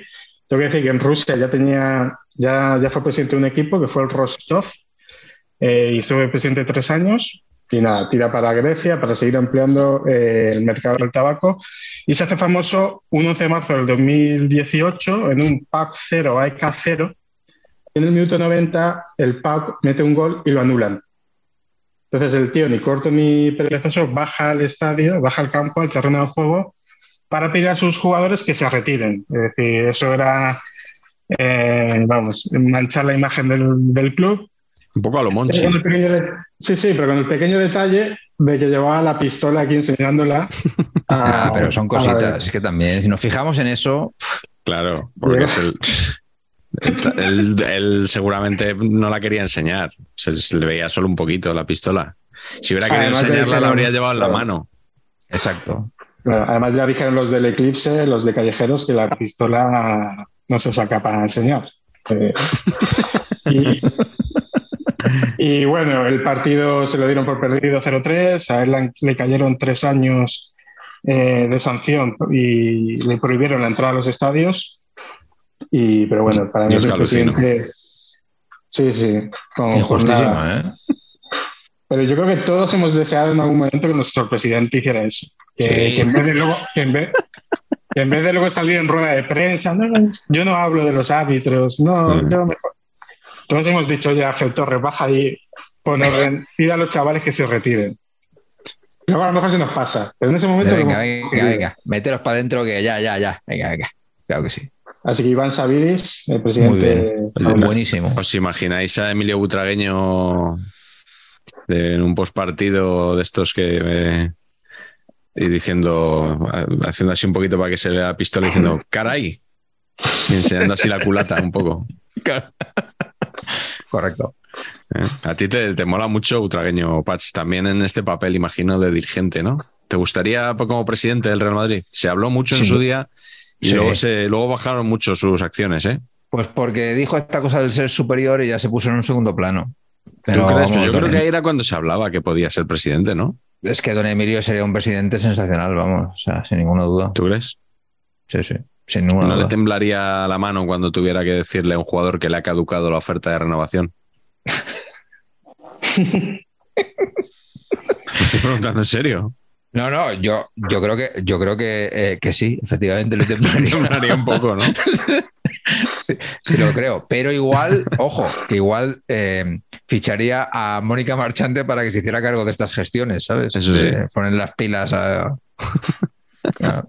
Dinos tú, ¿quién es tu presidente extranjero favorito? Yo voy a hacer trampa porque es español, porque, pero, me, porque me, me apetece hablar de esta cosa, ¿no? Porque es, es un presidente español que trabaja en el extranjero, que es rarísimo, ¿no? Que, que un presidente español de otro club de fútbol de otra liga, Mm. que es Pablo Longoria del, del Olympique. Y que claro, porque tiene la, la cosa está maravillosa de que, a ver, Lo- Longoria en los inicios de Twitter era un parabólico y te diría que un parabólico de tercera regional, ¿no? Eh, yo, o sea, claro, pues estamos hablando de nivel Marcos López. Yo, eh, o sea, por ejemplo, cuando yo veo a Longoria que está presentando ahí, está con Alexis Sánchez presentando con la camisa, yo siempre me imagino, cualquier foto que veo, una eh, en off que dice, ustedes se preguntarán cómo he llegado hasta aquí, ¿sabes? O sea, pero, pero, pero ¿cómo es posible esto? O sea, ¿cómo? O sea, este chaval es un, tiene que ser, no le conozco, tiene que ser un hiperfenómeno. Es que tiene Sí, a mí- 34, 34 años. 36, 36. Me da 36. mucha rabia, no, no lo conozco, pero me cae muy mal, me da mucha rabia ver que, joder, por fotos me parece más castigado. Yo le echaba 10 años más y de repente Sí, veo sí. Que, que es más joven que yo y eso es que me da una rabia de la leche. Claro, No, Ya no lo soporto ese tío. No, pero al revés te tendría que sentar bien, o sea, decir, yo soy mayor y estoy mejor que él. Mm, no, no te ¿Cómo que creas. no? ¿Que no? Yo siempre No. que veo uno más joven que está peor que yo, yo me vengo arriba. Sí, pero que te sienta mal es este, este atontado de presidente y yo aquí. Claro, y que si De está castigado es porque está vivido, porque ya está haciendo, que está haciendo cosas. Claro, claro, claro. claro. Sí. No, es como, es como raro todo esto, ¿o no? O sea, eh, eh, claro, ha pasado por la dirección de partido de no sé cuántos equipos y por lo que sea habla, habla 75 idiomas y lo que tú quieras. Y entonces se va de director deportivo al, al Olympique y el dueño dice, chaval, mira, ¿sabes lo que te digo? Que presidente. Bonsoir, macho. O sea, pero ¿qué, qué, qué es esto? No, no. O sea, me parece mitiquísimo, vamos. Compañero de Catoira en el Valencia. Catoira, actual director deportivo del español. Pues, eh, pues mira, Que no es, no, no confundir con el gato de Catoira, efectivamente. Ahí ya está retirado. Está retirado. Hostia, Catoira, telita, ¿eh? Eso, eso es otro programa. Os voy a a mí no me decir, cae mal, ¿eh? no me parece que la haga tan mal. os voy a Pero este decir, hombre ha dicho que Catoira es un fenómeno, digo, y, y cuando dicen estas cosas, digo, ¿por qué no lo fichas? Carleto, ¿cuál es tu presidente extranjero favorito? Lo El siento, chino. pero. Ahora sí no, viene el chino. no, lo siento, pero no, no hay otro. Hemos hablado de él ya varias veces, pero es que no hay otro. O sea, no puedo pensar en otro que no sea el Tony Soprano del fútbol, Giorgio Chinaglia, o Chinaglia, expresidente tanto de New York Cosmos, o de lo que quedaba del New York Cosmos, como de la Lazio. Sí. Es jugador, sabéis, nació en Carrara como el mármol, eh, vivió en Swansea, pero sus padres emigraron allí, la verdad que una vida bastante curiosa. Luego se fue a jugar a equipos de la, de la serie Chi, eh, incluso en Nápoles, el que era, de, de- ya digo, de Carrara y tal. Acabó en el Lazio, el Lazio de las pistolas, como sabéis, Sí. una banda auténtica, pero fue campeón de liga, el primer título de la Lazio, él fue Pichichi, estuvo 7-8 años ahí, hasta que se dio la manta a la cabeza y, y se marchó al- a la NASL, a la North American Soc- Soccer League con el Cosmos, donde fue la némesis absoluta de, de Pelé, como se ve en el maravilloso documental The Extraordinary Life of Once in a lifetime. Once in Es- a lifetime. en el Story of New York Cosmos. Y después, pues bueno, quiso quedarse con el club, eh, ya se le, se le juzgó después en Italia por tratos con la Camorra, fue presidente del, del Lazio poco después de, de retirarse y la verdad que como se ve en ese documental es, bueno, es un mafioso auténtico que, que hacía cosas de mafiosos como tratar de comprar y vender clubes eh, a, a inversores que no existían y con eso blanquear dinero. Estuvo, estuvo de, de prófugo y acabó muriendo en Nápoles, pero en Nápoles de, de Estados Unidos, en Nápoles de Miami. Y los- sí, de, de Florida. estaba, y estaba, vamos, eh, vivía en, en fuga, ¿no? Como se dice, En busca y captura, ¿o qué? en busca y captura, huido de la justicia italiana, pero vamos, me parece un, un tipo increíble, murió de un ataque al corazón y absolutamente eh, sopraniano, como se Sí, sí, total. Mm. Un, un personaje para mí insuperable, ¿eh? no, no creo que haya muchos más míticos que, que él. Para formar una banda con Chiquitapia y con Iván Savidis, yo creo, ¿no? Perfectamente. ¿Os habéis dado cuenta que he dejado pasar lo de Pablo Longoria sin hacer el chiste de su hermana Eva, eh? Amigo. Y, no veo y yo a luego- Pablo con Eva. Dos No euritos, Pablo dos con es lo que te iba a decir, que luego tu amigo ese que te da dos euros por la tontería, Que tacatá, ¿no? nos eche, que nos eche ahí una- unas, Claro. unas monedas. Mi presidente extranjero favorito es el señor Mauricio Zamparini, Zamparini, un hombre que dejó a Jesús Gil en ridículo eh, con sus cifras, porque en 32 años destituyó a 65 entrenadores Bravo. Bueno, y no se limitó a un club, sino que fue presidente, al menos que yo sepa, de dos clubes, porque primero, bueno, este es un empresario de Udine, o sea, norte de Italia, de donde está el dinero, es empresario de izquierdas, eh, cosa que llama bastante la atención ya de por sí. No sé si es... como, como Rouras. Eso te iba a decir, no sé si es empresario de izquierdas como Rouras o empresario de izquierdas, ¿no? Eh, y resulta que creó el primer centro comercial de Italia, por lo visto está en el sector del supermercado, un poco la vaguada de Italia, ¿no? ¿Ah, la, sí? la vaguata. Eh, ah, sabe- sabemos si hay café Gijone en, seguro que hay que hay café Bri- Brind- eh, café Rimini o algo así, ¿no? Bueno, pues eh, este era un hombre que. Muy buena, muy buscada. Rimini, la ciudad de Fellini, Garci Fellini. Ojo. claro, entonces yo eso lo he procesado inmediatamente Sí, sí. Y, y me ha y salido. está todo aquí sí, me ha traducido. salido Rimini. Los inútiles. También le podría haber comparado con, con los Roch, ¿no? Porque como estaba en el mundo de la distribución, supermercados y tal, y igual que los Roch, o Fernando Roch en este caso, echaron a Javi Calleja un año y lo recuperaron esa misma temporada después de, creo que de un Luis García Plaza o algo así. eh, Zamparini hacía eso, o sea, echaba a los entrenadores, los volvía a contratar. Claro, 65, es que no, no hay tantos, o sea, por fuerza tienes que tener a uno Claro, eh, varias, varias veces, ¿no? Y resulta que este señor empezó en Venecia porque eh, fusionó dos equipos de Venecia, el, el Venecia, que era un poco el, el bueno, entre comillas, porque tampoco es que haya eh, jugado la Champions el Venecia much- muchas veces. Y, Esas camisetas y tricolores, ¿no? Claro, es, negro, que lo fusiona con el Mestre, que no, no tiene nada que ver con Torres Mestre, que es un equipo como del infrafútbol de la zona, que tenía muchísima rivalidad con el Venecia. Esto me lo ha contado Cortina, ¿eh? O sea que está bien tirado. Y entonces fusiona dos equipos y entonces por eso tiene esa, eh, esa variedad de colores en su equipación, esa mezcla tan rara de colores, porque es la un poco como le pasa a la Sandoria también, ¿no? Que es la mezcla de, de varios clubes. Y entonces luego, eh, después de estar en el Venecia, se compra el Palermo. Y no sé si vosotros, cuando David, sobre todo, que habrá jugado más al PC fútbol, si alguna vez hacías lo de que te cogías dos equipos y traspasabas los jugadores de uno a otro. Bueno, te cogías el Madrid y el Barça y te vendías los jugadores baratos de uno a otro, ¿no? Qué luces, Tristísimo. No ¿no? era, tan despabilado yo. Bueno, pues el señor Zamparini hizo una cosa parecida porque metió a los jugadores del Venecia en un autobús y los mandó para Palermo cuando se compró el Palermo. Entonces, de un día para otro est- estaban entrenando en Palermo en vez de, de estar en Venecia. Y, y o sea, como Joaquín, pero a lo bestia. Sí, sí, pero estos, estos se, qued- se quedaban allí. Y, es el que de ficha. Palermo a verlo, ¿eh? Sí, desde luego, es un, es un trayecto, es un trayecto desde, fíjate. ¿Sabes, ¿Sabes si pusieron en el VHS cintas de estas de Jaimito, del italiano, de Álvaro Vitali? Álvaro Vitali, no, pusi- pusieron el, el anuncio de conservas Dani. Seguro que lo pusieron. Y es el que ficha. Potecino, Centravanti Disfondamento. Esto es, esto. Ahí. Jaimito futbolista. Traducida En bucle, como en bucle. Futbolista. Y, y- y eso sí, me- al parecer este hombre sabía de fútbol, ¿eh? Fichó a Dybala, fichó a Cavani Fichó al Mudo Vázquez también más recientemente, más modesto el fichaje del Mudo Vázquez- Vázquez que los otros dos.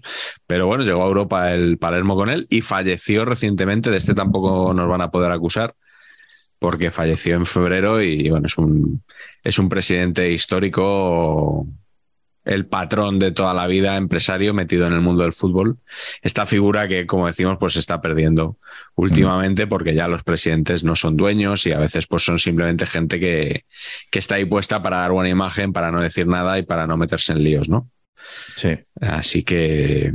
Oye, bueno. No, sabía, no sabía que Cortina te, te hacía de negro en este programa. Sí, no sí. sabía. Hombre, tú- no vas a ser tú el único negro de aquí. Ya, ya, ya, ya. No, yo es como lo tengo un poquito abandonado, Abandonado. pero. La audiencia no sabe que tú has sido negro, seguramente, de, Ah, ¿no? de, grandes, lo- de grandes autores, que has escrito libros para otros.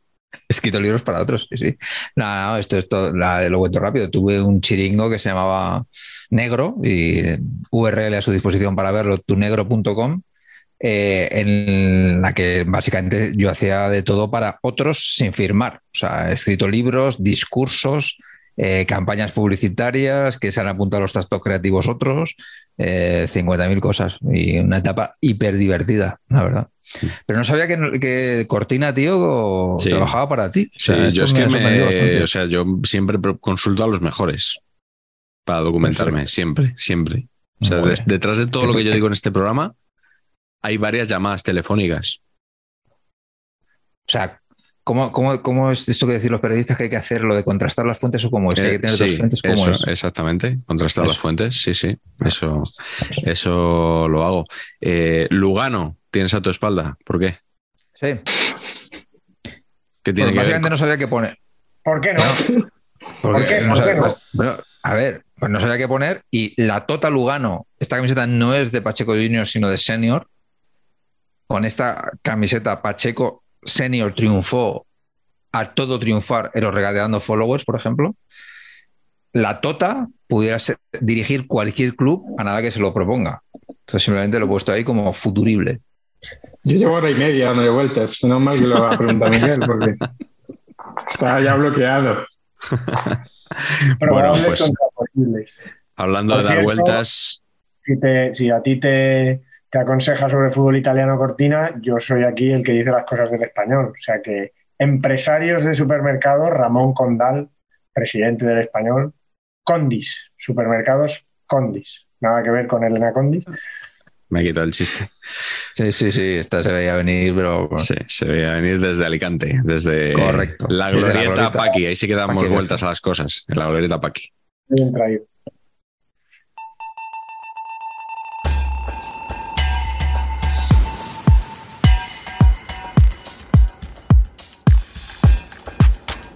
Una glorieta Paqui que hoy me ha sorprendido algún nombre que he leído en, en esta lista que nos propone Patch cada programa. Hoy la pregunta también se ve venir desde Alicante es, ¿te gustaría que fuese presidente de tu equipo?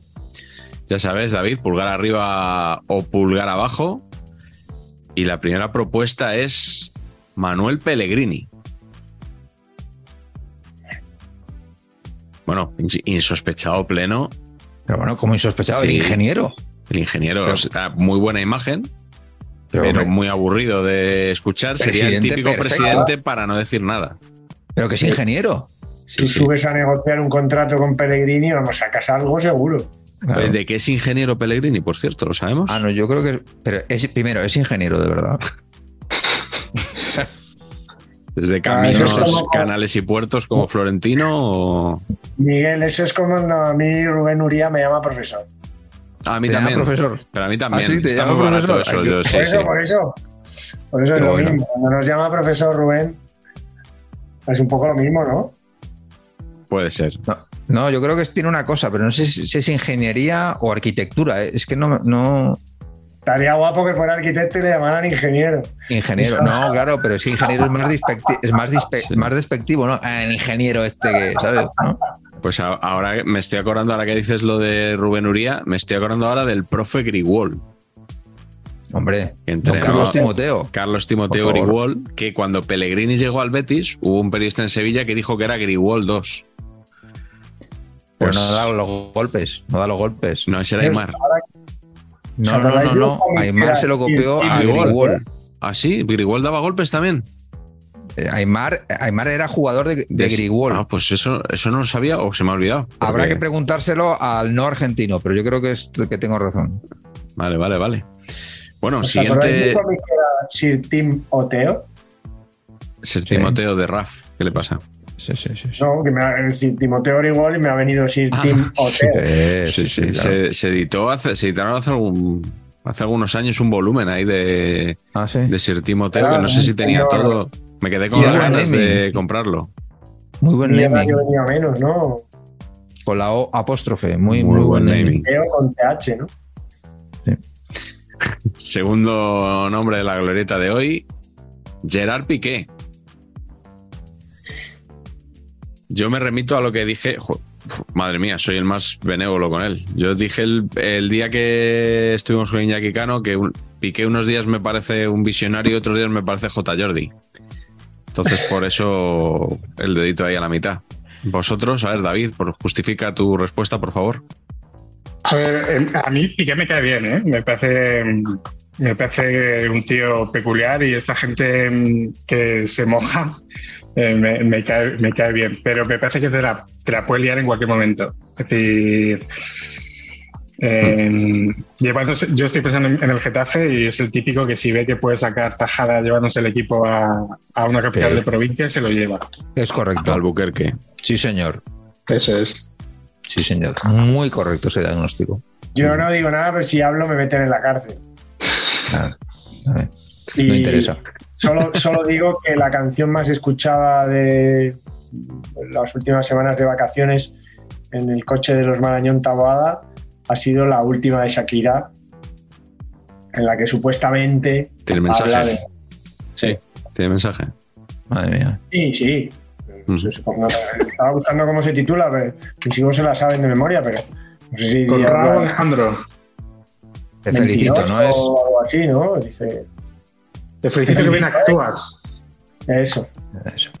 eso. te felicito, Hombre, de qué bien actuar. actúas. Actuó bien, por ejemplo, cuando se disfrazó en Halloween. Eh, no sé si recordáis, claro.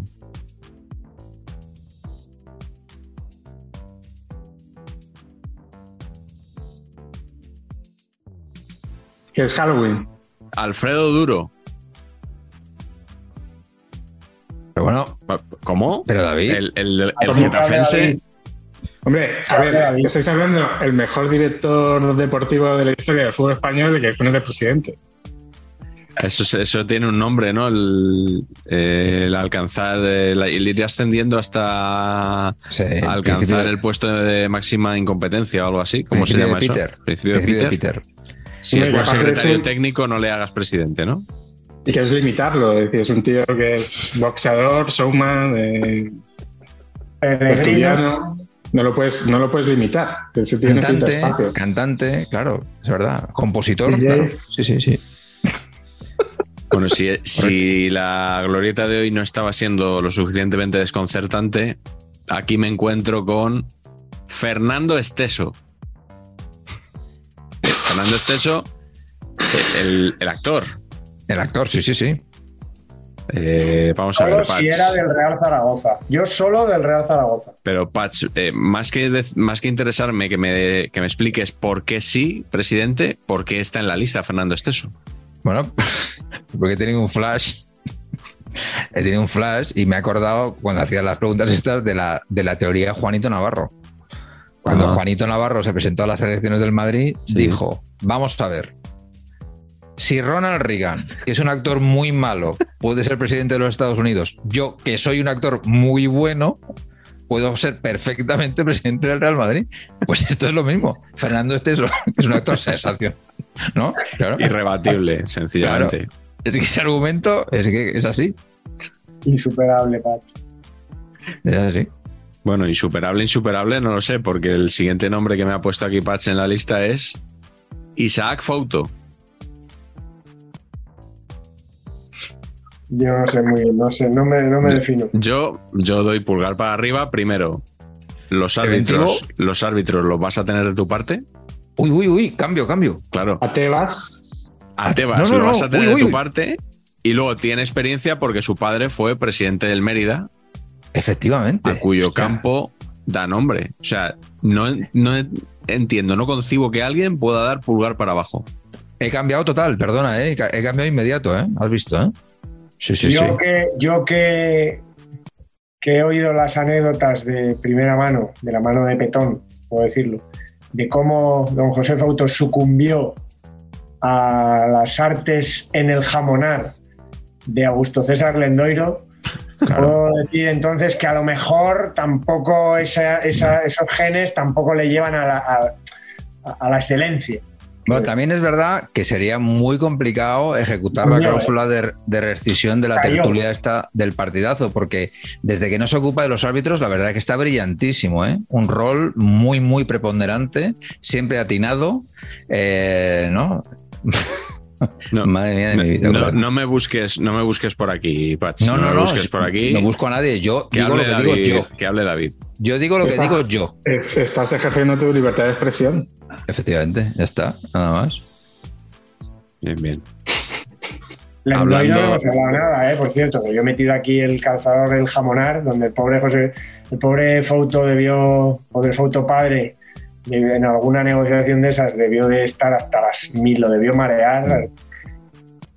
No hemos hablado del Endoiro, pero invitamos a la gente a que adquiera Saber y Empatar, 20 euritos de nada, un regalo. Y ahí en el capítulo de presidentes, donde hablamos de varios de estos y de algunos Sí. más, hablamos de, de esas negociaciones del Endoiro. Hay una, una parte muy divertida porque el Endoiro es todo un personaje.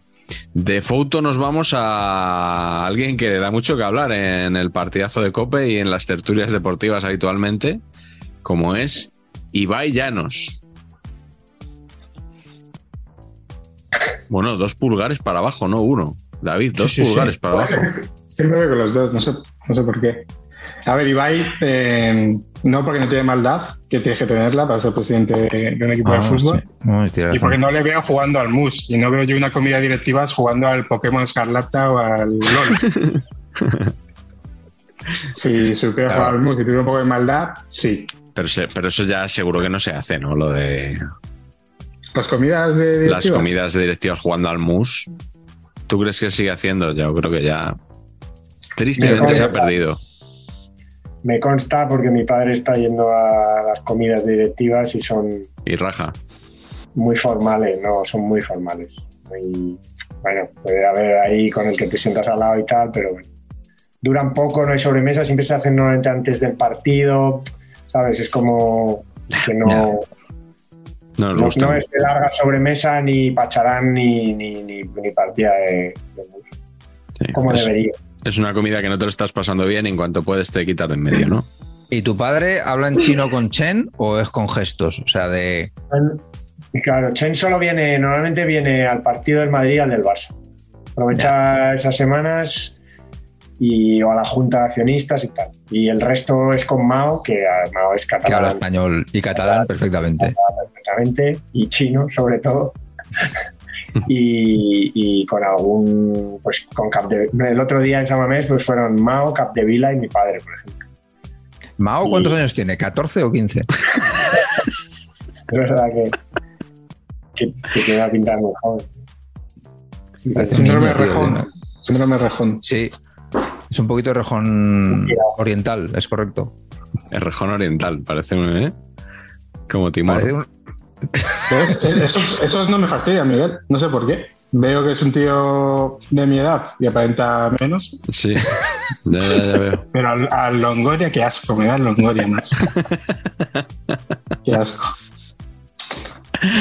Bueno, nos vamos de Mao a cerca de Mao.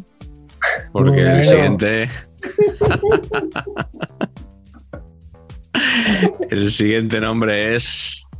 Don Rafael Nadal Parera. Pero bueno, Patch. O sea. eh, Bueno. Habla Pach. O sea, el, Este el- yerno ideal. Ah, El novio de que no España. estropee- que nada estropee su legado. extremada- es, extremadamente aburrido. Extremadamente aburrido. Lo es. Políticamente correctísimo, por eso yo creo que sería un presidente muy en la línea de lo que se lleva ahora. Nada, Y nada. arrasarían cualquier elección, ¿eh? Ya, pero si ya no hay elecciones en el fútbol. Claro, No, tío. Pero, pero en, cual- no, no, en a lo cualquier elección fuera del fútbol también. O sea, para ir a Eurovisión Nadal gana. Para presidir el Madrid gana. Presidir el Barça gana. Lo que, o sea, al, pa- claro. al Senado, al Congreso, en las europeas, que no vota nadie, la gente va a votar en masa para votar a Nadal, seguro. Y con Ángel García de director de campaña, que Claro. eso siempre suma. Eso es, por cierto, Ángel Ángel García, que nos que participa en el libro Saber empatar, eligiendo al peor jugador de la historia del Racing. Eh, no ¿Quién como David, que no, David no participó en el libro eligiendo al peor del Getafe porque no le conocíamos Efectivamente. por aquel entonces. Claro, Así claro. es. Bueno, el último nombre de la lista es nada más y nada menos que Toño. Mateu Laoz. Mateo Laoz. Yo no he visto el informe Robinson, pero creo que sería un, creo que sería un gran relaciones públicas. Qué pereza, el mismo, mismo argumento, buena relación con, el, con los árbitros, Claro, con los jugadores mejor Eh, todavía. con los jugadores. eh, tiene su punto de acaparar la atención, que yo creo que la tiene que tener el presidente. Un Bueno, lo, que, lo que le decía Gil a Ruiz Mateos, básicamente, ¿no? Eh, y que Sí. si quieres fichar a Mbappé, o sea, este ya puede ir haciendo el trabajo de campo, porque este le encanta hablar con los jugadores, puede ir ya convenciéndole en mitad de un partido, puede, ir- puede convencerle ya de, de fichar por tu equipo, ¿eh? Sí, Sí, sí, sí, ficha sí. Como, como, como se fichó a Figo, por brasas, porque iba Claro, Futre claro. y el otro detrás de la playa y ya dijo, mira, Presión a tope y se acabó. Sí, es, sí. es buenísimo, es buenísimo eso de imaginarte a, a los dos, a, la gente y a, y a Futre persiguiendo a Figo por ahí por la playa, ¿eh? calentándole Traje la oreja para, para que fichara por el Madrid. Con los zapatos Lotus y los calcetines ejecutivos se te mete la arena ahí, o sea, todo mal. Sí, ¿no? con Es todo los como- dos de traje. Claro. En Cerdeña Sí, sí. era, ¿no? Sí, sí, sí. Maravilla eso, ¿eh? Visualmente digo, o sea, qué espectáculo a la vista, no sé. ¿Visteis la entrevista a Futre el otro día en, en el descanso del Atlético de Madrid Oporto? No. sí, sí, sí. Me escribió un amigo en plan, ¿qué le pasa a este tío? Va, está borracho.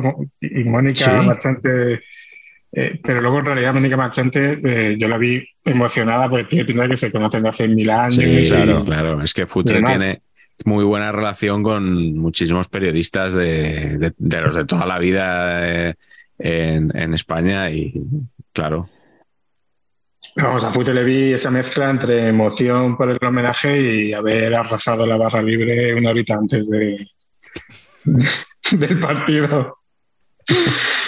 Claro, claro, claro. Estaba cariñoso. Paulo, de todas maneras, mm, tiene pinta de ser un timador importante, ¿no? O sea, Pero no, No. lo oculta porque ahora se ha puesto esa coletilla de timador. Es como. es verdad, ¿eh? llevaba una coletilla. Sí, ¿Ah, sí, sí? sí. Sí, sí, ¿Lleva coleta, Paulo? llevaba Pero coleta. coleta, como aquí encima, coletilla. Sí. Un poco como a, a lo Gareth Bale. O el típico niño kinky de 8 años de- de- del sur de Madrid. Es esa Claro, coletilla. Qué jugador, por otro lado, ¿eh? Uf, a mí me flipaba Futre, macho. Pedía un jugador. Sí, sí. Y que, que era de los que jugaban también un poco con dos barajas, porque se, se rumoreaba mucho que siempre que, que, que estaba ahí dejándose querer por el Madrid, siendo Sí, un ídolo del sí, Atleti. Me hubiera gustado, me hubiera gustado, sí. Y el, el otro día reconoció que desde que llegó a España fumaba. Ah, sí, se lo dijo a Mónica Marchante, sí, sí. Eso es verdad. Oye, pues el que fichó a, a Futre fue Jesús Gil, que ganó las dijo, si gano las elecciones y soy presidente, Sí, sí. vendrá Futre.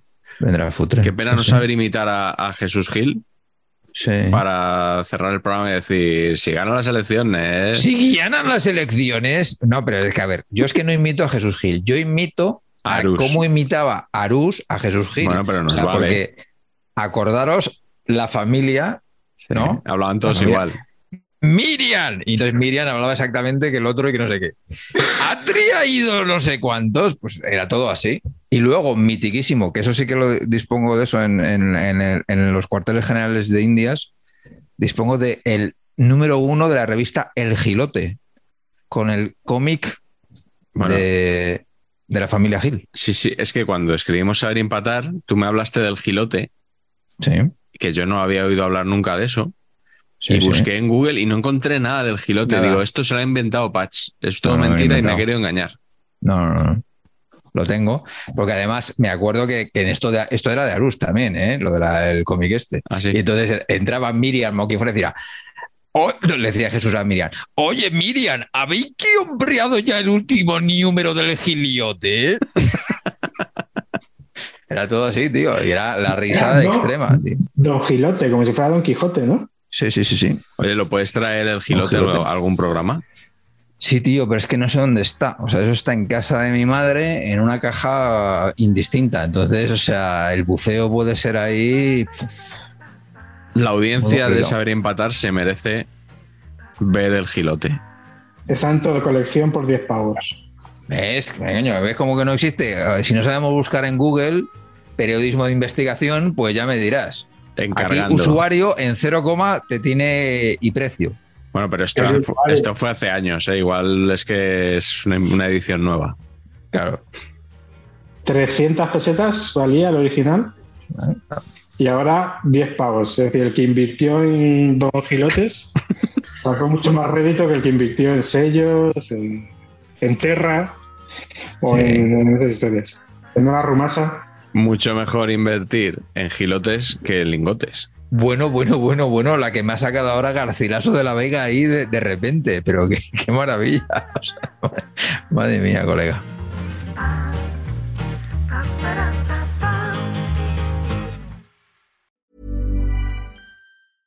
Mom deserves the best, and there's no better place to shop for Mother's Day than Whole Foods Market. They're your destination for unbeatable savings, from premium gifts to show-stopping flowers and irresistible desserts. Start by saving 33% with Prime on all body care and candles. Then get a 15-stem bunch of tulips for just $9.99 each with Prime. Round out Mom's menu with festive rosé, irresistible berry chantilly cake, and more special treats. Come celebrate Mother's Day at Whole Foods Market.